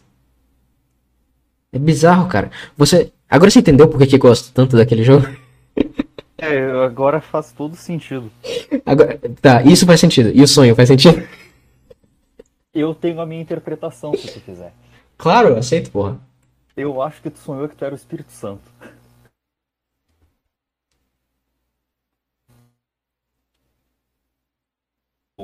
Tenho que pensar nisso, cara. Tenho que pensar nisso. A não ser que você elabore mais. Não, foi só isso que eu pensei, porque os paralelos que tu faz, teu sonho, as partes bíblicas, Ah, sim. essa coisa de ter a deusa dentro, de Deus dentro do bebê. É, a criança, a criança é Cristo. É tipo isso, tá ligado? É, cara. Foi um sonho insano, cara. Eu fiquei pensando nisso por semanas, meses, cara. Foi muito insano. Até agora, cara. Sim, eu tô pensando até agora. Tem coisa que eu não encaixei até hoje.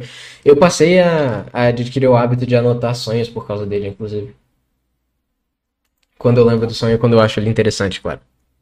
Porque tem sonho que não é interessante. Não, tem sonhos que tu esquece assim que tu acorda. Não, pra, pra mim, geralmente é isso, cara. Inclusive, esse foi o único que eu não esqueci. Os outros eu só lembro porque eu anotei coisa. Tirando alguns muito específicos. Você lembra de algum sonho? Você teve algum sonho que você não esqueceu?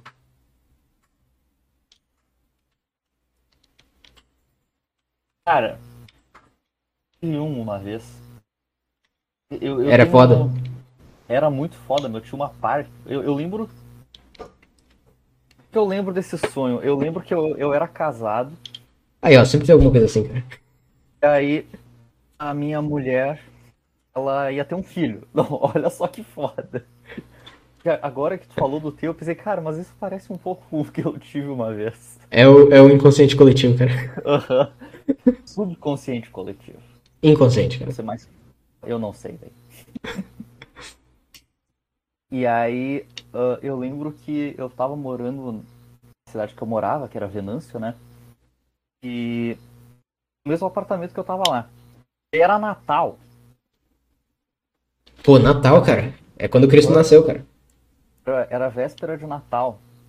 Daí a minha mulher tava no hospital. Porque o bebê ia nascer. Caralho! Aí, só que daí eu tinha. eh, A gente tinha brigado. E daí ela não queria que eu participasse do nascimento do bebê. Aí eu tava em casa muito puto. Eu morava tinha uma sacada. Só que a sacada tinha uns vidros. Tinha uns vidros nessa sacada, né? Aham. eu comecei a dar soco nos vidros. Os vidros caíram assim, todo despedaçado. Eu comecei a comer o vidro. Pera, você comeu vidro? Sim, tipo, eu tava todo ensanguentado, assim, com as mãos tudo cortadas por quebrar os vidros, né? da- Dando soco. Daí nisso eu comecei a comer os vidros. Caralho, muito foda. E daí apareceu uma, umas crianças e uma delas botou uma mão no meu ombro. Isso eu não sei como é que eu fui parar na praça da cidade. Tinha uma placa verde assim na nossa frente. É tipo aquelas placas de reforma do governo. Aham. E aí as crianças elas eram estranhas, sabe? E daí elas começaram a lamber aquela placa. Lamber a placa. Aham. Ok. E elas disseram, a lambe também. né? Eu pensei, tá, vamos lamber. Daí eu, eu lambi a placa. E a placa tinha gosto de cappuccino. Hum.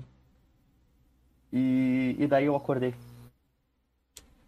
Cara, que sonho interessante. Eu não entendi nada da parte da placa, mas muito interessante, cara.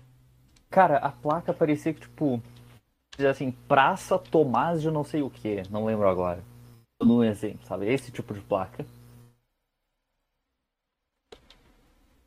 Aí eu eu não entendi por que, que as crianças lambiam a placa. Daí. Eu também não. Essa parte, essa parte aí eu fiquei muito. Tá, e aí? o que que isso é? Bizarro. Sei lá, cara. Vai que. Sei lá. Vai que você. A sua memória. De alguma coisa muito específica que você não lembra conscientemente. Mas isso deve ser referência a alguma coisa. Tipo, que você viu, sei lá, quando você tinha 15 anos e você esqueceu. Só que você não esqueceu de verdade, entende? Uhum. Eu penso. Eu penso também nessas coisas. Quanto será. Quanto dos meus sonhos será que é coisa que eu conscientemente não lembro, mas lembro ainda no sonho? Eu lembro quando eu- ainda tá na minha memória. Só não consigo acessar. Exatamente isso. Cara, sonho é um negócio muito bizarro, cara. Eu não levava. Eu não prestava tanta atenção em sonho, até porque eu não lembrava de quase nada dos meus sonhos. Eu nunca tive nenhum muito forte assim. Até esse aí de 2020. E eu continuei tendo desde então, cara. Volta e meia eu tenho algum sonho insano que nem esse. O que eu acho bom. Oi? Esse foi o que mais te marcou. Provavelmente, cara. Mas teve uns perturbadores que eu tive depois. Um ou outro. Eu sempre esqueço. Não, tem uns que. Perturbador, pesadelo, eu, eu nunca lembro. Porra, isso é muito bom, cara. Não, mentira. Eu não sei, pesadelo também é legal de lembrar, cara. Ó, eu, eu vou, vou procurar aqui anotações também de outro. Uhum. É muito da hora esse assunto, cara. Perdoa as demoras pra responder, tá? É que eu tô comendo. Tranquilo, cara, sem problema. Ah, nossa! Esse aqui, cara. 5 horas da manhã eu anotei isso aqui. Hum, vamos lá. Eu e pessoas que estudavam comigo no ensino médio entramos numa espécie de mundo diferente em que eu descrevi assim: tudo é mais real. E eu não me recusei a elaborar mais do que isso. Isso foi o que a minha mente semi-acordada conseguiu descrever. É, Aí, as pessoas que estavam lá eram eu e mais quatro ou cinco, não lembro agora. Eu lembro de três especificamente. Mas tinha mais gente, eu acho. É, nós fomos meio que escolhidos para esse, esse mundo mais real, porque nós fomos. Nós acordamos, digamos assim. Acordamos da Matrix, alguma coisa do tipo. Coisa cringe desse tipo. Aí. Aí tem uma. é, uma guria que tava conversando mais comigo enquanto. É, Enquanto o resto tava mais unido, assim, tava meio que quatro andando mais na frente e nós dois atrás, ou vice-versa, coisa assim. É, e a gente tava conversando mais entre nós, ela contando coisas extremamente pessoais e bizarras. É, às vezes até de natureza sexual, coisa do tipo. Só que aí do nada a gente começa a falar de contato com a natureza, de ter conversas verdadeiras, sabe? Não, não só conversa de passar o tempo, conversa burocrática, digamos assim, mas conversas fodas, conversas pica. É... Conversas I'm 14 and this is dick. Exatamente, esse tipo de conversa. Conversa sobre o universo e não sei o que lá, e estrelas. E a possibilidade do espaço É, esse tipo de conversa, cara. A gente tava conversando sobre o processo de conversar sobre isso. É... A gente fala também de contato com a natureza. E enquanto a gente tá falando de contato com a natureza, a gente encontra um monte de armadilha de coelho. É... Que. Oi? Que foda. Sim, a gente encontra um monte de armadilha de coelho. E aliás, agora que eu parei pra pensar, mas. Eu não sei se foi agora que eu parei pra pensar, pra ser honesto. Mas tem também a, a cena do coelho em Baby Bird, né? Que é a música que eu passei. Uhum. I saw a rabbit, as the cat's a knife, blá blá blá, candlestick, etc, etc. Muito interessante, agora que eu pensei nisso. E tem a ver, porque esse sonho também tem a ver com aborto. Enfim. Tá, já dei muito spoiler. É. Ela. Aí, Já contou toda a história agora.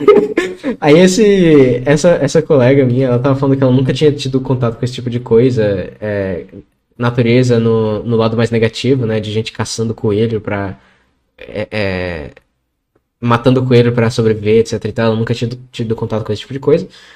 Aí ela menciona que ela teve um pesadelo que ela teve. A minha anotação foi maravilhosa, que eu disse, envolvendo uma espécie de aborto, entre parênteses, pontos de interrogação, ou algo sexual extremamente violento, entre parênteses, ponto de interrogação. Anotações foda, né, cara? É... Aí, ok, quando a gente tá chegando nesse ponto de conversa, a gente vê que a gente tá muito longe do resto. E. Nossa, essa parte do sonho me deu tanta angústia, cara. Me deu agonia, me deu. Eu fiquei mal vendo. Vendo não, né? Participando. Foi em primeira pessoa o sonho. É... Aí, enfim, a gente nota que eles estão longe, aí a gente chama eles. E eles começam até a vir na nossa direção, só que no meio do caminho, essa colega minha, ela fica intrigada com uma a- a- alguma referência ao sonho dela, meio que num, num becozinho que a gente tava passando. E ela vai na direção de uma parede de concreto de um prédio, né, que dá pra esse becozinho, onde ela achou que tinha visto alguma coisa falando do sonho dela. Aí eu vou seguir ela. Aí quando ela vira assim, tinha tipo um becozinho, aí tinha que virar e dava num pátio. Um pátio que tinha a parede que ela tava vendo. Ela vira e ela começa a chorar, cai no chão, começa a chorar copiosamente. Aí eu vou correndo, né? Eu vejo que ela tá chorando, caída no chão. Aí eu vou correndo atrás. Aí eu vejo que tem um monte de coisas horrorosas nas paredes desse beco. que São todas brancas e tá tudo escrito em sangue. Um monte de humilhações envolvendo sexualidade, envolvendo crianças, envolvendo é, fetos. é. Aí, aí, tipo. Eu, eu começo a, a puxar ela, chamar ela pra vir, porque o resto já tá indo atrás de nós. Só que do nada começa a surgir clones saindo de uma parte. de uma porta. De, de uma porta do prédio que a gente tá do lado, que tem um beco. Tem, um- tem um pátio, aí tem um becozinho, e uma das paredes desse beco é meio que propriedade de um prédio. Aí nesse prédio tinha uma porta, e dessa porta tava saindo um monte de clones do- dos. dos. é, dos nossos colegas que estavam vindo atrás de nós. E, e, e eles começam a puxar ela também. E, é, e falando, ah, não, nós somos os reais, nós vamos confortar, nós vamos não sei o que lá, é, confia na gente. Só que eu sei que eles são clones porque eu vi eles saindo. E os, e os de verdade eu também vi eles vindo. Só que ela, ela tá no chão desabada sem fazer nada. Aí eu tenho que. Eu, eu tenho que puxar ela, tipo, com mais força pra ela para ela fazer alguma coisa, só que ela não acredita. Ela começa a duvidar de mim. E eu acabo. Eu acordei exatamente nesse momento. Eu peguei uma faca e enfiei é, no pescoço de uma das cópias, de um dos clones. Aí eu acordei. Uhum. Cara, Bom, cara, esse sonho foi. Foi bizarro, cara. Nossa, cara. A cena do, do- das paredes brancas com sangue, cara. Nossa, eu, eu não sei como que eu. É foda, cara. É foda. Isso, isso parece coisa de filme, velho. Parece, cara. É surreal, cara. Coisa de filme, assim. Mas o- o- os sonhos que eu tive não, não foram todos, assim, desse tipo, não. Teve sonho até engraçado. É, Teve, teve, um, teve um sonho que eu brigava com meu irmão, que era muito engraçado, cara. É, deixa eu ver se eu... Se eu... Eric Mac. Ah, não, esse aqui não é engraçado. Esse definitivamente não é engraçado. Hahaha, mas eu tô rindo à toa. Nossa, cara, isso aqui é muito bom, cara. Você que já jogou Final Fantasy XII. Nossa. É. Dois, cara. 12, 12, 12. Ah, o 12. Oh, o 12 é fantástico. Sim, é maravilhoso. É. Eu tava. Tipo, meu irmão tava me troslando. Eu anotei desse jeito, inclusive. Ele tava me troslando, é... fazendo um monte de merda física comigo, tipo, jogando água em mim, me dando. é, Me dando choque com, com coisa, não sei o que lá. Aí eu. Eu. Tava sendo perseguido por ele. E ele diz em determinado ponto que ia tomar uma spray de pimenta na cara se eu descesse pra um lugar lá. Aí eu tava com o Paeto nesse sonho. Aí a gente decide descer pra sair e ver jogo. Botafogo e Vasco, é um negócio foda, né? Olha, ou o jogo foda do cara, hein? E detalhe, foi quando o Botafogo tava na Série B, cara. Vasco também. Ano passado? Isso. É... Aí, ok, o Botafogo ganha esse jogo. Aí eu fico, tipo, eu ganho uma confiança absurda. Eu fico, tipo, ah, porra, fico zoando todo mundo, etc e tal. Aí, eventualmente, eu volto e tomo o spray de pimenta na cara que meu irmão tinha, tinha, tinha prometido em mim. Só que, assim, ele, ele fez na maldade mesmo, só que eu não sinto nada e eu começo a rir, igual um, como se tivesse, sei lá, falando com, ga, com Geyser, sabe? Voz aguda. Falando de Chipmunk. Eu tava rindo como se isso fosse o que ele tava. As coisas que eu tava ouvindo. E, tipo, eu achei tudo muito engraçado. É, Aí eu falo com um cara que jogou spray em mim, né? E ele é completamente retardado, ele não sabe nem. Ele, ele é burro, retardado, QI 20. E eu começo a rir dele. E eu tomo o spray dele. Aí meu irmão aparece, tipo, todo smug, né? Todo. Vamos ver o que que ele fez, o que que esse, esse idiota fez. Aí eu jogo o spray na cara dele. e ele sai correndo com o mesmo spray que jogaram na minha cara e eu não senti nada. Eu jogo na cara dele e ele sai correndo pra um banheiro público pra vomitar, pra. Sei lá, fazer o que pessoa que toma spray de pimenta na cara faz. Aí. quem, quem já teve essa experiência, entre em contato com ele pra contar essa história. Exatamente. Cara, é... Aí eu sei que eu, eu, eu, tô, eu, eu vou até o banheiro pra ver ele. Aí ele tá lá dentro de um box lá, fazendo sei lá o que, tá mijando. Aí eu finjo que eu vou embora, eu só assim, bato os pés, como se eu estivesse dando passos pra ir embora. Aí assim que ele sai do box, eu jogo de novo o spray na dele. Aí sim eu vou embora. Isso, cara. Aí, ok. Aí eu vou com o. É, eu, eu saio com, com o Paulo, né? Aí a gente encontra outros dois amigos nossos. E eu descubro que era pra gente ter visto o jogo com eles também. Só que não teve jogo, então a gente não sai. Eu anotei sem jogo, sem rolê.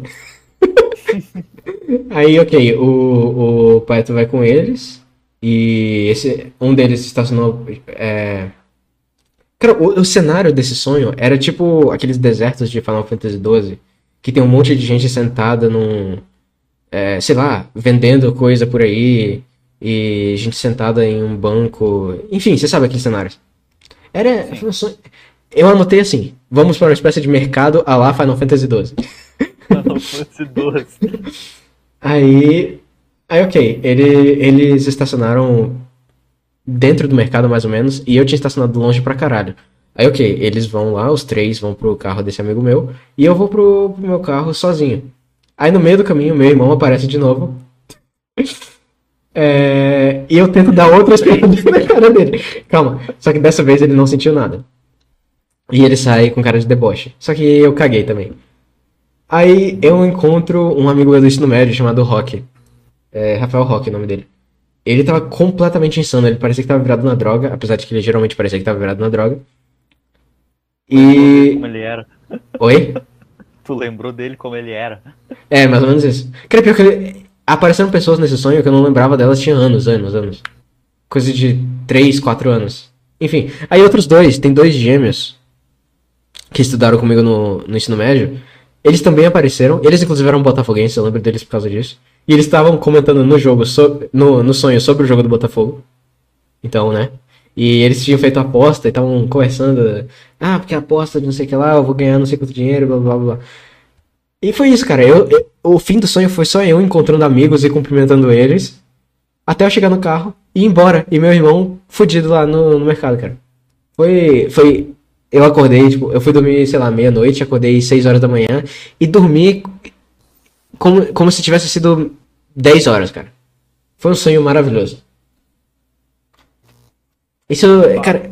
Sim, cara, é fantástico, cara. Esses sonhos, assim, são tipo filmes de graça que surgem na sua cabeça. É exatamente isso, meu. É muito bom. Eu gosto de. Eu gosto de sonhar, cara. Eu, eu demorei pra começar a gostar, cara. Tinha uma época que eu não gostava. Só tinha sonho ruim? Oi? Não, não é que eu só tinha sonho ruim, é porque eu acordava com uma sensação muito estranha. E eu não gostava daquela sensação, e por isso eu não gostava de sonhar. Entendi. Ah, cara. Eu não sei. Eu passei a apreciar mais sonhos com o tempo. Eu, eu ultimamente eu tenho começado a apreciar mais coisas no geral. É, faz sentido. É, você parece uma pessoa que aprecia particularmente as coisas. Tem que, tem que saber ver, ver a beleza nos negócios. Ah, é, só pra. Vamos citar de novo Jordan Peterson. É. É, eu só sei em inglês como fala. É, mas é, faça carinho num gato na- quando você vê ele na rua. Você tem que, você tem que ver as coisas bonitas da, da vida, cara. A vida é. Se você for ver tudo sério demais, é só desgraça, cara. Então, aprecia quando aparece uma coisa boa. Aprecia. Sim, é, é, é melhor pra ti. Não tem, Exatamente. por que, não tem por que não gostar, tá ligado? Exatamente, cara. Muito foda, cara. Muito foda, mano. Eu te mostrei aquele vídeo do. aquele livro que eu comprei da história social do jazz, né? Do Hobsbawm. Sim, eu não gosto muito do Hobsbawm, não, cara.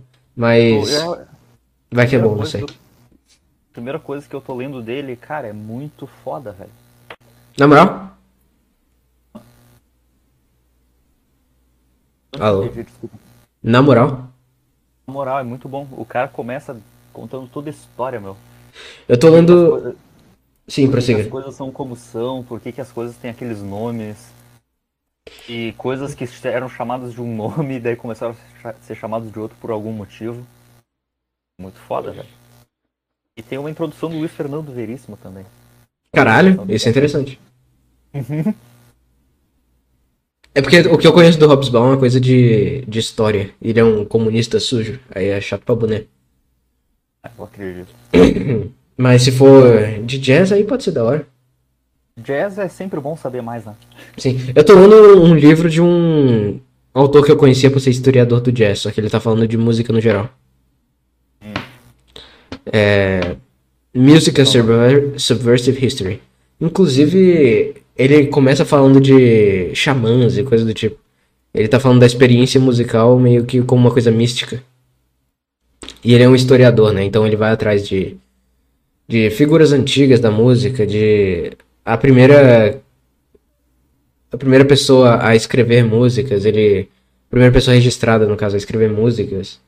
Ele vai vendo esse, tá fazendo uma evolução histórica, ele fala de Pitágoras também, que você sabe, né? Fez aquela a revolução de transformar a música meio em um negócio mais matemático. É... Enfim, muito interessante. Não, eu disse que o é, é, até onde você ouviu? Eu, tu ouviu que. Eu ouvi até que tu falou que Pitágoras fez a, a revolução da música, alguma coisa assim. É pra deixar ela mais, é, mais matemática, né? Porque a análise da música tornou ela mais. Ele fez a análise de música ser mais. É, amatematizada, se isso for uma palavra. Sim. Enfim, aí eu, ele fala de um monte de coisa interessante. Eu conheci é, as primeiras as primeiras pessoas a escreverem músicas. É, conheci as primeiras músicas, elas eram extremamente explícitas, inclusive. A- a- as mais antigas, que são da Mesopotâmia, tem uma que é da deusa Ishtar, que é a deusa da fertilidade, que é basicamente ela dizendo pro cara colocar na boceta dela. E eu não tô nem exagerando. E eu não tô exagerando, essa é a melhor parte, cara. Funk da Mesopotâmia. É mais ou menos isso, cara. É, é mais ou menos isso. É muito interessante tu falar sobre isso, porque meu, é muito interessante pensar na- nas, nessas civilizações antigas, tá ligado? Ah, as pessoas também eram vulgares. Eram, cara. No. tudo sério, não era Sim. tudo leão. Isso daí é fetiche de, de nego da internet. Cara, Ma- Mas, pera, mas nesse caso específico da música da. Da. Da deusa lá. Ela foi escrita por uma sacerdotisa, cara. Então tem isso, né? Era. Era uma impureza. Era uma impureza sacra. Ah, inclusive ela era irmã de. Putz. Sargão da Cádia. Essa. Essa compositora aí. Essa sacerdotisa. foda, velho. Pois é, então. Os rituais eram. Tinham funk. Funk da Mesopotâmia. Era parte dos rituais lá, cara. É, mu é muito estranho pensar que as civilizações pré-históricas não faziam os rituais com canto gregoriano, cara. Não, não faziam, cara. Ele até comenta um pouquinho, mas os instrumentos musicais, eles são meio que pra lembrar armas mesmo. Tem. é, ele fala que na, na Odisseia tem uns trechos que são meio ambíguos, que não se sabe se tá falando de uma lira, um instrumento musical, ou se tá falando de lira. É. É porque a palavra não é lira, né? Mas a palavra em, em grego antigo era a mesma pra lira e pra flechas. Aí não se sabe se estava falando de arco e flecha, de arma, ou se estava falando de música. Hum, Aí tem uns negócios assim, que ele fala que os primeiros impulsos que motivaram as civilizações a fazer música ou era, era impulso destrutivo, de guerra, né, bélico, ou era de amor, barra sensual, barra profano. Ele dá vários exemplos. Claro, isso daí são só os dois primeiros, né, mas não quer dizer que são os únicos. É, que outra coisa interessante que tem? a, a história é muito foda, velho. Sim, cara. Qualquer história que tu pegar pra ler, tipo história da matemática, Nossa, maravilhosa. Eu li aquele livro do Carl Boyer, de História da Matemática. Foi o que me fez gostar de história, cara. Eu não gostava de história porque o que eu conhecia de história era ensino médio. Era história política, sabe? Que eu acho chato pra boné. também. Muito chato, cara. Cara, é muito foda. Aqui, quando ele fala da matemática dos egípcios, Porra, demais, cara. tu- e tudo, tudo na base da fração, velho. Muito foda. Muito foda mesmo. Alguns cálculos que ele fez lá eu ainda não entendi, e era só fração, tá ligado? ah, você tá lendo esse livro também? Eu tô lendo, eu tô com ele. no- no- eu li um capítulo só dos egípcios, e daí eu fui pra Mesopotâmia e daí eu não li mais. É muito bom, cara. Muito bom E mesmo. daí eu voltei a ler Duna. Saquei. Ah, cara, eu tô, eu tô com preconceito com Duna, cara.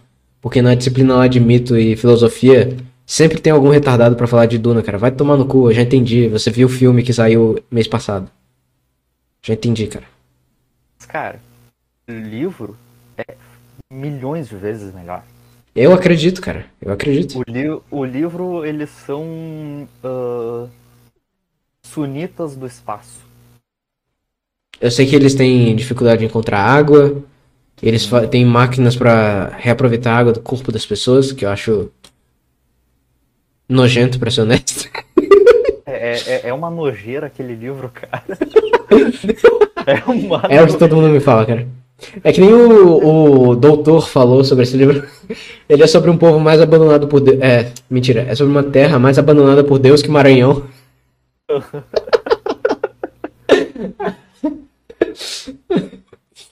E, não, só pra te ter uma noção do livro.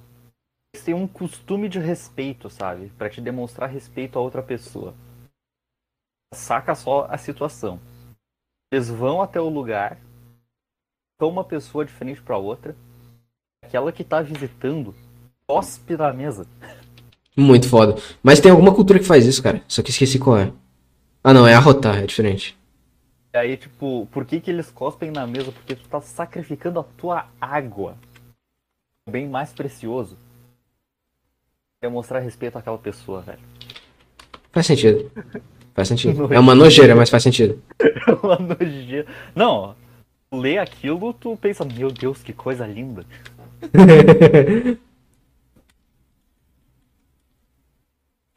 Recomendo a leitura, cara. Eu, cara, eu tô pra ler tem muito tempo, só que como teve o filme agora e tá todo mundo enchendo o saco, eu acabei de adiar mais dois anos. Entendi.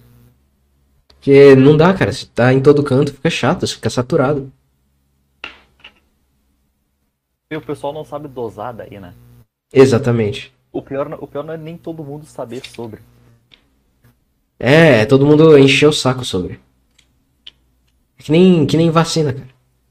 Ó, voltamos pro começo, né? De tudo. Não, tudo, tudo interconectado aqui.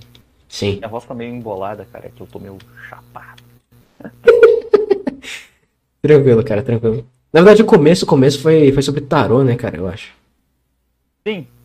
A gente falou de tarô, eu falei da minha namorada, Isso. falou do Bob Dylan, que ele era Isso. cigano. Ele não era cigano, mas ele era cigano. Caralho, muito foda, cara. Pô, né? Que nem é- eu- Sim, prossiga. É que nem eu falei no grupo alguma vez. Que eu... Não falei no grupo, foi no Instagram. Postei que Bob Dylan é o Mark Twain da música americana. Porra, muito foda essa comparação, cara. Inclusive, tem muita referência ao Mark Twain nos álbuns recentes dele. O Dylan ainda tá vivo. Tá. Ele lançou álbum em 2020, cara. Caralho, é que eu fui ver uma pá. Eu fui... entrei uma vez no Spotify dele. Ele tinha um álbum 2000 ali de 2020. Achei, ah, foi uma coleção póstuma. Não, foi não, pô. Só música nova, inédita. Eu escrevi um texto sobre ela, inclusive. Sobre esse álbum. Não li, eu gosto de ler teus textos. As comparações que tu faz com o Zappa são. As do Zappa, né? Pô, mas Zapa é Zapa, né, cara? Zapa é Zapa, né, pai?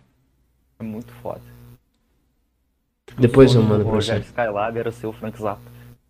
Eu acredito. Eu acredito 100% nisso. Ele, ele já citou o Zapa, inclusive. Ele disse que achou o Zapa genial, caralho, 4. Não posso tirar a razão do Skylab, né? O Zappa é genial. E os caralho. Sim. O problema do, o problema do Skylab, cara, é que. Chega um momento que o Skylab fica.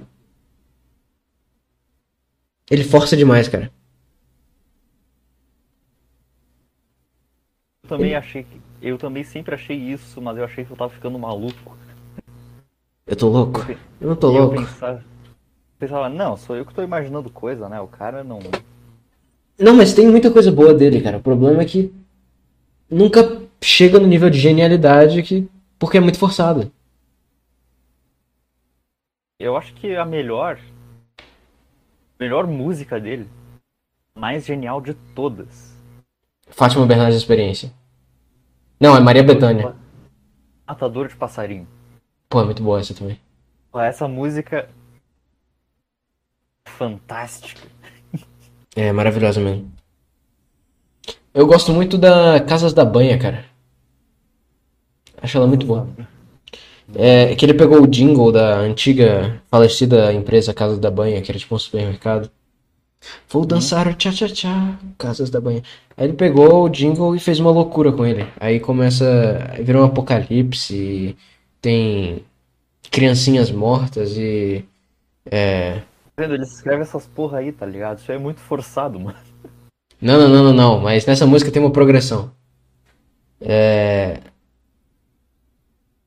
Como que era? Eu sei que a alegria vem de lá, cara. A alegria vem de lá. Asas da banha, Skylab letra. Eu gosto muito dessa música, cara. Acho maravilhosa. É minha favorita dele, eu acho.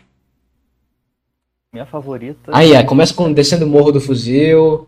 Aí tudo aqui vai explodir. Aí depois tá todo mundo gritando na rua. Aí tem um edifício caindo. Aí tem uma parte maravilhosa que é: o inimigo pede paz, não adianta. Os deuses querem muito mais. Os deuses querem muito mais. A gente falando de civilizações antigas aí, ó, sacrifício humano. Os deuses querem mais. Aí depois tem a criancinha que tá por ali suja de sangue. Aí depois tem outra ali que vai se arrastando cheia de cancro. Aí a usura dá o tom. Aí em determinado momento o planeta se parte em pedacinhos, é isso. Acho incrível essa música. Mas entendo se você não gostar. É, é, não, é, eu gosto dele. O problema é que, que, nem, que nem tu mesmo disse, eu acho muitas coisas muito forçadas. Agora, Matador de Passarinho, cara, tem um poder lírico. Um- uma Aquele- poesia, cara. Aquele, aquele primeiro álbum ele dele é fala muito do beija-flor, velho, é Sim. lindo. Sim. Motosserra, cara, desse álbum também, eu acho muito bonito que ele vai. Acho que esse álbum é o melhor dele. É o primeiro, é um dos melhores. Se duvidar, é o melhor mesmo. Cara, Vamos ver aqui. Rogério Skylab Discografia. Pior que eu já ouvi tudo, cara. Teve uma semana de 2019, eu acho. Que eu literalmente tirei só pra ouvir Rogério Skylab. qual ano? 2018? Acho que foi, 2019 ou 2018. Em 2018 eu tive um episódio de uma depressão muito fodida. É uma das maiores vergonhas da minha vida, que eu fiquei trancado em casa um mês, Foda. assistindo Brooklyn Nine-Nine em loop. Cara, Brooklyn Nine-Nine eu apoio só porque, em primeiro lugar, o Andy Samberg é judeu. Eu apoio Brooklyn Nine-Nine sem nunca ter visto. Em primeiro lugar, porque o Andy Samberg é judeu. Não, mentira. Em primeiro lugar, é porque o Andy Samberg é marido da Jonah Newsom. Em segundo lugar, é porque o Andy Samberg é judeu. Boa. São dois motivos bons pra apoiar, né, cara? Mas eu achava engraçado, era bom. Anestesiado. Algum dia eu assisto, cara. Algum dia eu assisto. Meu, muito bom. Rogério Skylab. A gente tava Aqui. Motosserra eu acho muito boa. Urubu eu não me lembro. lá. Cara, Aliás, lembro sim, é do Urubu. Lembro vagamente, melhor dizendo. Aí Matador de Passarinho, que é maravilhosa. Matadores- de Passarinho, cara, eu tatuaria a letra dessa música no meu corpo. Ela é bonita mesmo. Matador das Almas nunca, nunca gostei muito. Derrame, eu não me lembro. Qual- No tem cemitério é maravilhosa. No cemitério é maravilhosa, cara. Funéria também é muito Ah. boa. Naquela noite é muito boa. Esse álbum não tem a do Mictório, né? Não, tem não, cara. Mictório é muito boa. Mictório é do 3, 4? 4. É boa mesmo. Você tá Ah, do-. O, o, o- Sim, você tá verdade. O 4 também tem o Meu Pau Fica Duro e Puta, que são dois clássicos. Clássico, clássico. Lava as Mãos também é muito boa. Aí o 5, o 5 tem Fátima Bernardes Experiência, eu acho. Tem, tem, tem. Convento das Carmelitas. Esplêndido. Convento das Carmelitas, eu. Eu Um, sei que dois. música é essa, mas não sei de, de quando ele é. Ela é. É, acho que é Skylab 2, pelo menos aqui mostra Skylab 2. Muito bom. Fátima Bernardes Experiência, cara. Que música maravilhosa. É... Você é Feia, muito boa também. Essa eu acho muito forçado. Você é feia pra caralho. Você tem que ligar o gás, muito foda. É... É, é tranco o banheiro, ligo, ah, tampo Fecha o tampo basculante e liga o gás. liga o gás. Os ratos. Mas eu gostei de- dele explicando essa música, que foi, ah, tem um monte de música sobre mulher bonita, eu resolvi fazer uma sobre mulher feia. Essa é a minha homenagem. Acho justo. Caralho, que maravilha. Pior que é divertido, né, mano? É, é bem divertido. Sei nem se é bom, mas divertido é bastante. Para de roncar, filha da puta. eu já vi ele explicando essa também. Que era uma memória dele de infância, de alguém falando com a irmã dele.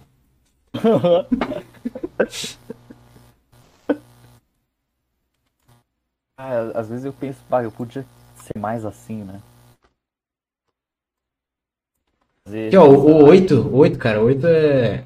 O 8 é bem consistente. Qual é o 8? Eu nem lembro. O ar, eu sou cliente de lá, é muito boa. Cheirando mal é boa também. Casa da banha. É. Se bem que eu só lembro dessas. Eu sou cliente de lá. É, eu sou cliente de lá, é muito boa. Tu e minha ex é do. Júpiter Maçã? Não é? Acho que é. Júpiter Apple. O próprio. Sempre chamo, eu chamo sempre de Júpiter Maçã. É o próprio. Eu também, Cara, tenho maçã também. Muito foda, mano. Era muito bom. Gostava mais dele do que do. Do que eu gosto do Skylab. Eu nunca ouvi tanto de ter maçã, não, pra ser honesto. Ele era muito. Tu assistiu o Matador de Passarinho? Assisti, é maravilhoso. Os dois. Maravilhoso. Foi. Era, era o episódio. E, e também teve o Skylab indo no programa dele também. Quê? Também teve o Skylab indo no programa dele. Esse eu não vi. É bom também. Puta, Sky Girls tem Maria Bethânia, que é maravilhosa. Maria Bethânia. Está ficando velha.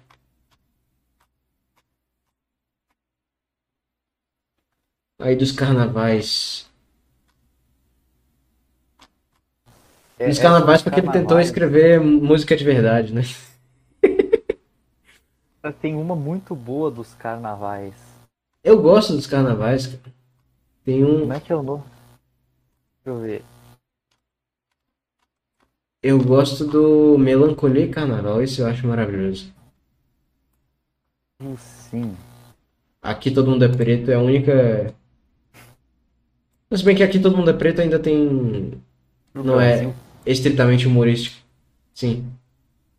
Tem uma com a, com a velha guarda da mangueira, cara, nesse álbum. Como é que é? Tem uma música com a velha guarda da mangueira nesse álbum. Uhum. Vamos esquecer. Muito boa. É. Assim, como um louco em desvairil que ele canta. Branco do Brasil. Palavras são voláteis. Tu ouviu essa? Palavras são voláteis, sim. É do, do Melancolia, né? Uhum. Isso é muito bom. Muito, muito bom.